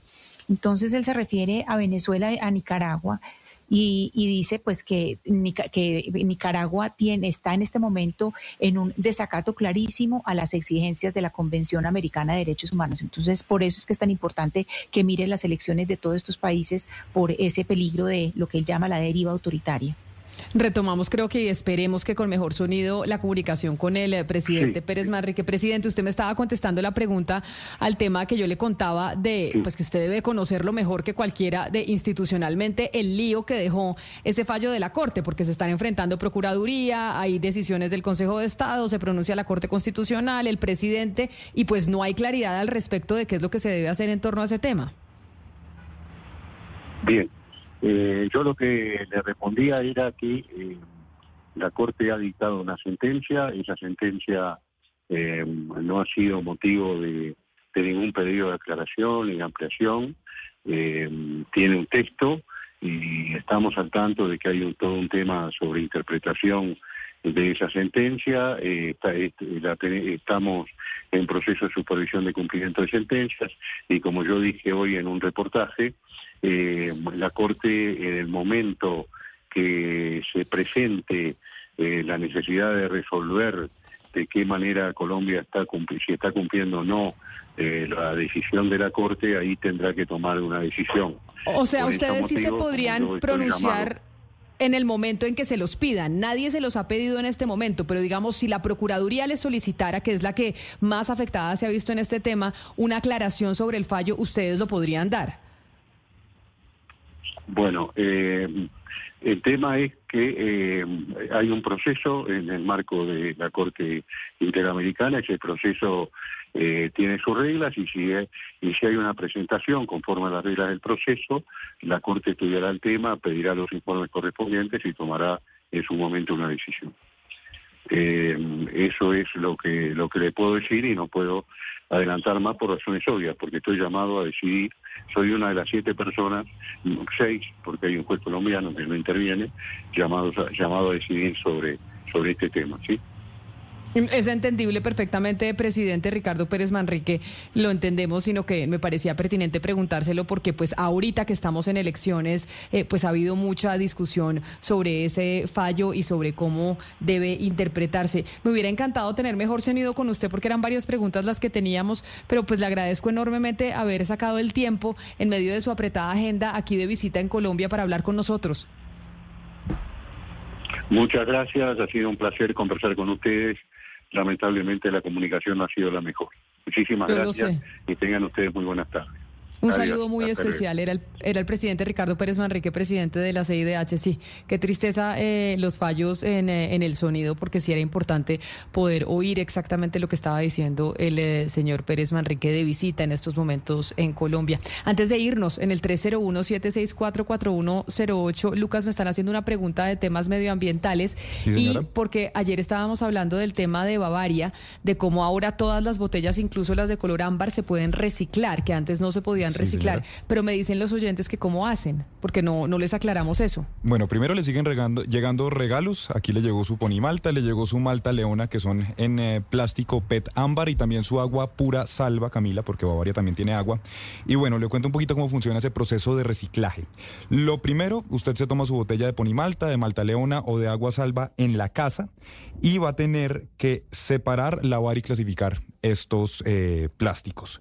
Luego entonces las lleva usted a su reciclador, a un centro de recolección, donde después Bavaria le va a comprar a los recicladores del país eh, estas botellas que van a ser después clasificadas y compactadas, que luego son transportadas a una planta de procesamiento. Ahí, Camila, las convierten en escamas a las que se les hace un proceso de lavado y también son enviadas después a una nueva planta donde pasan por un proceso de purificación, donde se eliminan impurezas y se posibilita que este material sea apto para el contacto con alimentos y se convierten nuevamente en botellas. Entonces, básicamente, hoy usted se toma esta botella y con este mismo envase le van a hacer una nueva botella de Malta Leona, de Ponimalta, porque son de petámbar o si no, de agua pura salva.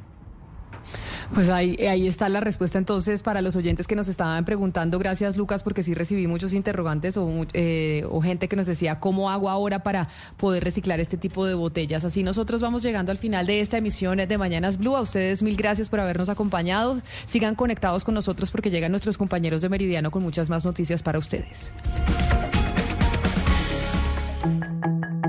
A esta hora, en Blue Radio, las historias, las primicias los personajes, la música y la tecnología en Meridiano Blue. Con Ricardo Ospina, Silvia Patiño y Octavio Sazo.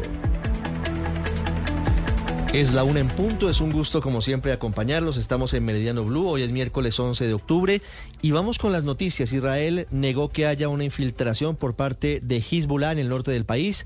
El estado de alerta, sin embargo, es máximo y se mantiene vigilante la zona en donde se está a la espera de posibles retaliaciones de otros grupos. Jamás inició la ofensiva terrorista y ahora se teme que haya otros grupos interesados en seguir agravando la situación. Lo último de lo que pasa en Oriente Medio con César Moreno. Hola, muy buenas tardes. Desde hace un par de horas, todo el norte de Israel permanecía en alerta máxima por una posible incursión de un número indeterminado de hombres y drones desde el Líbano por parte del grupo terrorista proiraní Hezbollah. Pero las fuerzas de defensa israelíes acaban de informar que las alarmas no funcionaron bien, que fue un error y que en estos momentos no hay tal incursión. Falsa alarma. Eso sí, el ejército sigue explorando y patrullando la zona, así como aviones y drones israelíes. Ante este nuevo frente de guerra, Estados Unidos no quiere que el conflicto se agrave o se amplíe, dijo el portavoz de Seguridad Nacional de la Casa Blanca, John Kirby, pero el intercambio de fuego entre Israel y Líbano dice otra cosa en el terreno. El secretario general de la ONU, Antonio Guterres, llamó a que se evite una escalada del conflicto y pidió al grupo terrorista Hamas la liberación inmediata de todos los rehenes israelíes que están en Gaza y pidió que se permita el acceso rápido y sin obstáculos de comida y agua a los civiles que están allí en la franja de Gaza. César, gracias. Vamos en minutos a Israel, vamos en segundos a Oriente Medio para contarles qué es lo que está pasando el día de hoy. La noticia dolorosa para Colombia es que falleció una ciudadana de nuestro país en medio del ataque terrorista de Hamas. Y antes, don Santiago Rincón nos cuenta por qué está cerrado hoy el consulado de Colombia en Nueva York. Algunos de los asistentes hoy vieron que se habían cancelado las citas y asociaron esto a lo que está ocurriendo y es la posibilidad de que haya protestas en la zona cercana a la sede diplomática de nuestro país. Sí, señor Ricardo, muy buenas tardes. Efectivamente tiene que ver con eso, con la situación en Medio Oriente y la posibilidad de protestas, aunque hay que ser específicos. No eh, hay amenazas o advertencias de protestas frente al consulado de Colombia, pero sí en esa zona donde están los consulados de varios países, por lo que son las propias autoridades de la ciudad de Nueva York las que en las últimas horas hicieron ese llamado a los diferentes cuerpos diplomáticos acreditados allí en esa ciudad para que tomen medidas de seguridad y entonces el consulado de Colombia ha decidido cerrar por hoy. Lo que nos confirman es que ya mañana se prestará la atención, pero que lo que hicieron fue seguir esas recomendaciones de la ciudad. Y es que recuerde, Ricardo, que el FBI informó en las últimas horas que sus agentes de lucha antiterrorista en Nueva York han aumentado su foco de vigilancia en amenazas potenciales contra la ciudad, aunque hasta el momento información de inteligencia todavía no dice que no tiene información creíble que apunte a una amenaza concreta. Santiago, el comunicado que hasta ahora nos hacen llegar desde los Estados Unidos dice en respuesta a las recientes recomendaciones de las autoridades para revisar los protocolos de seguridad en las áreas donde se han realizado manifestaciones en la ciudad de Nueva York, el consulado colombiano cerró sus puertas el miércoles 11 de octubre, es decir, el día de hoy La atención se reanuda en completa normalidad el jueves 12 de octubre, tal, Tal como usted lo señalaba. sí. Tal como usted lo decía, una a cuatro minutos.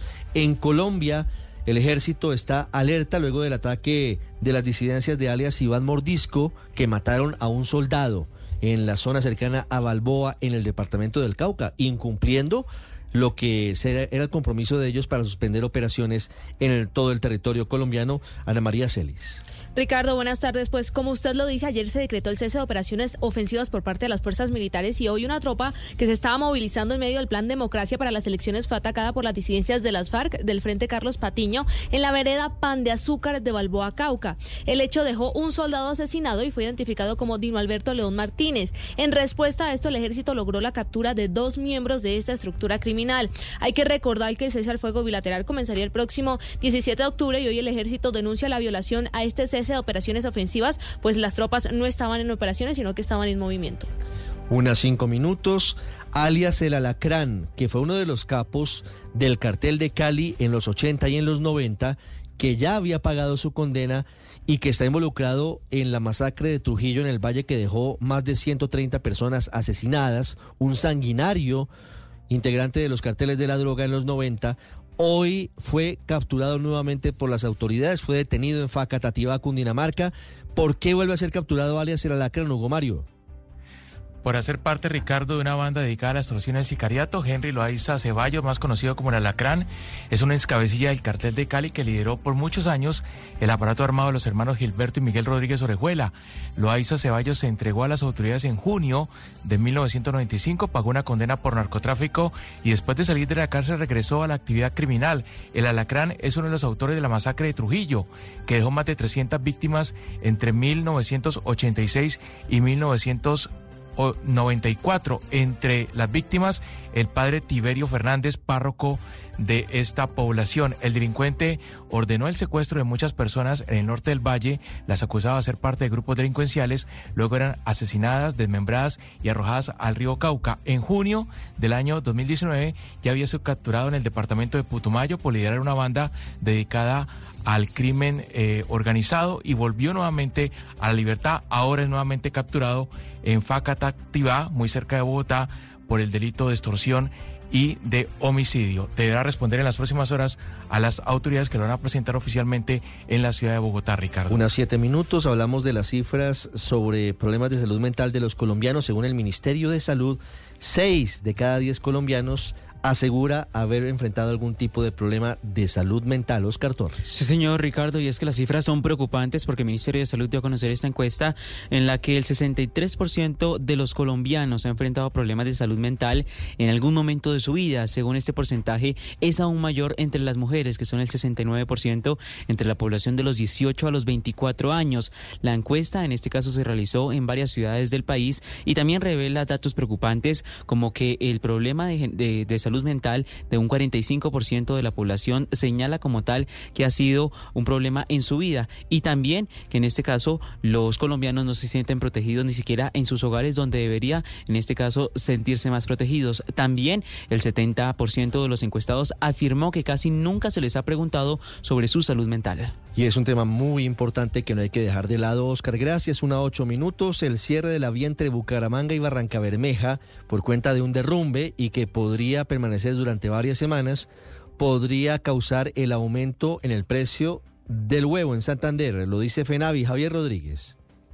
Ricardo, y esta afirmación la hizo en Blue Radio Marta Rú Velázquez, directora de FENAVI en esta región del país, aseguró que el aumento de los fletes para transportar alimentos y agua a más de 20 millones de aves que se encuentran en 305 granjas ubicadas en la zona donde se presentó la emergencia, en la vía entre Bucaramanga y Barranca Bermeja, se va a ver reflejado en próximos días en el bolsillo de los santanderianos. 50 pesos más costará el huevo, que actualmente cuesta 600, podría estar costando 650 pesos. Esto dijo la funcionaria. Nuestra actividad se está viendo muy afectada con esta situación.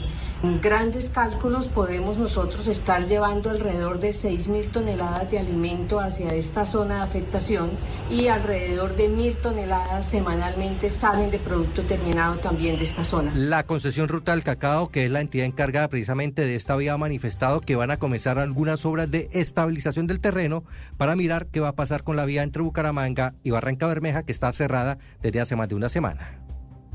Una nueve minutos. Hace seis meses sufrió colapso el puente del Alambrado entre el Valle del Cauca y el departamento del Quindío. Causó la muerte de dos personas, dejó otras 15 personas heridas.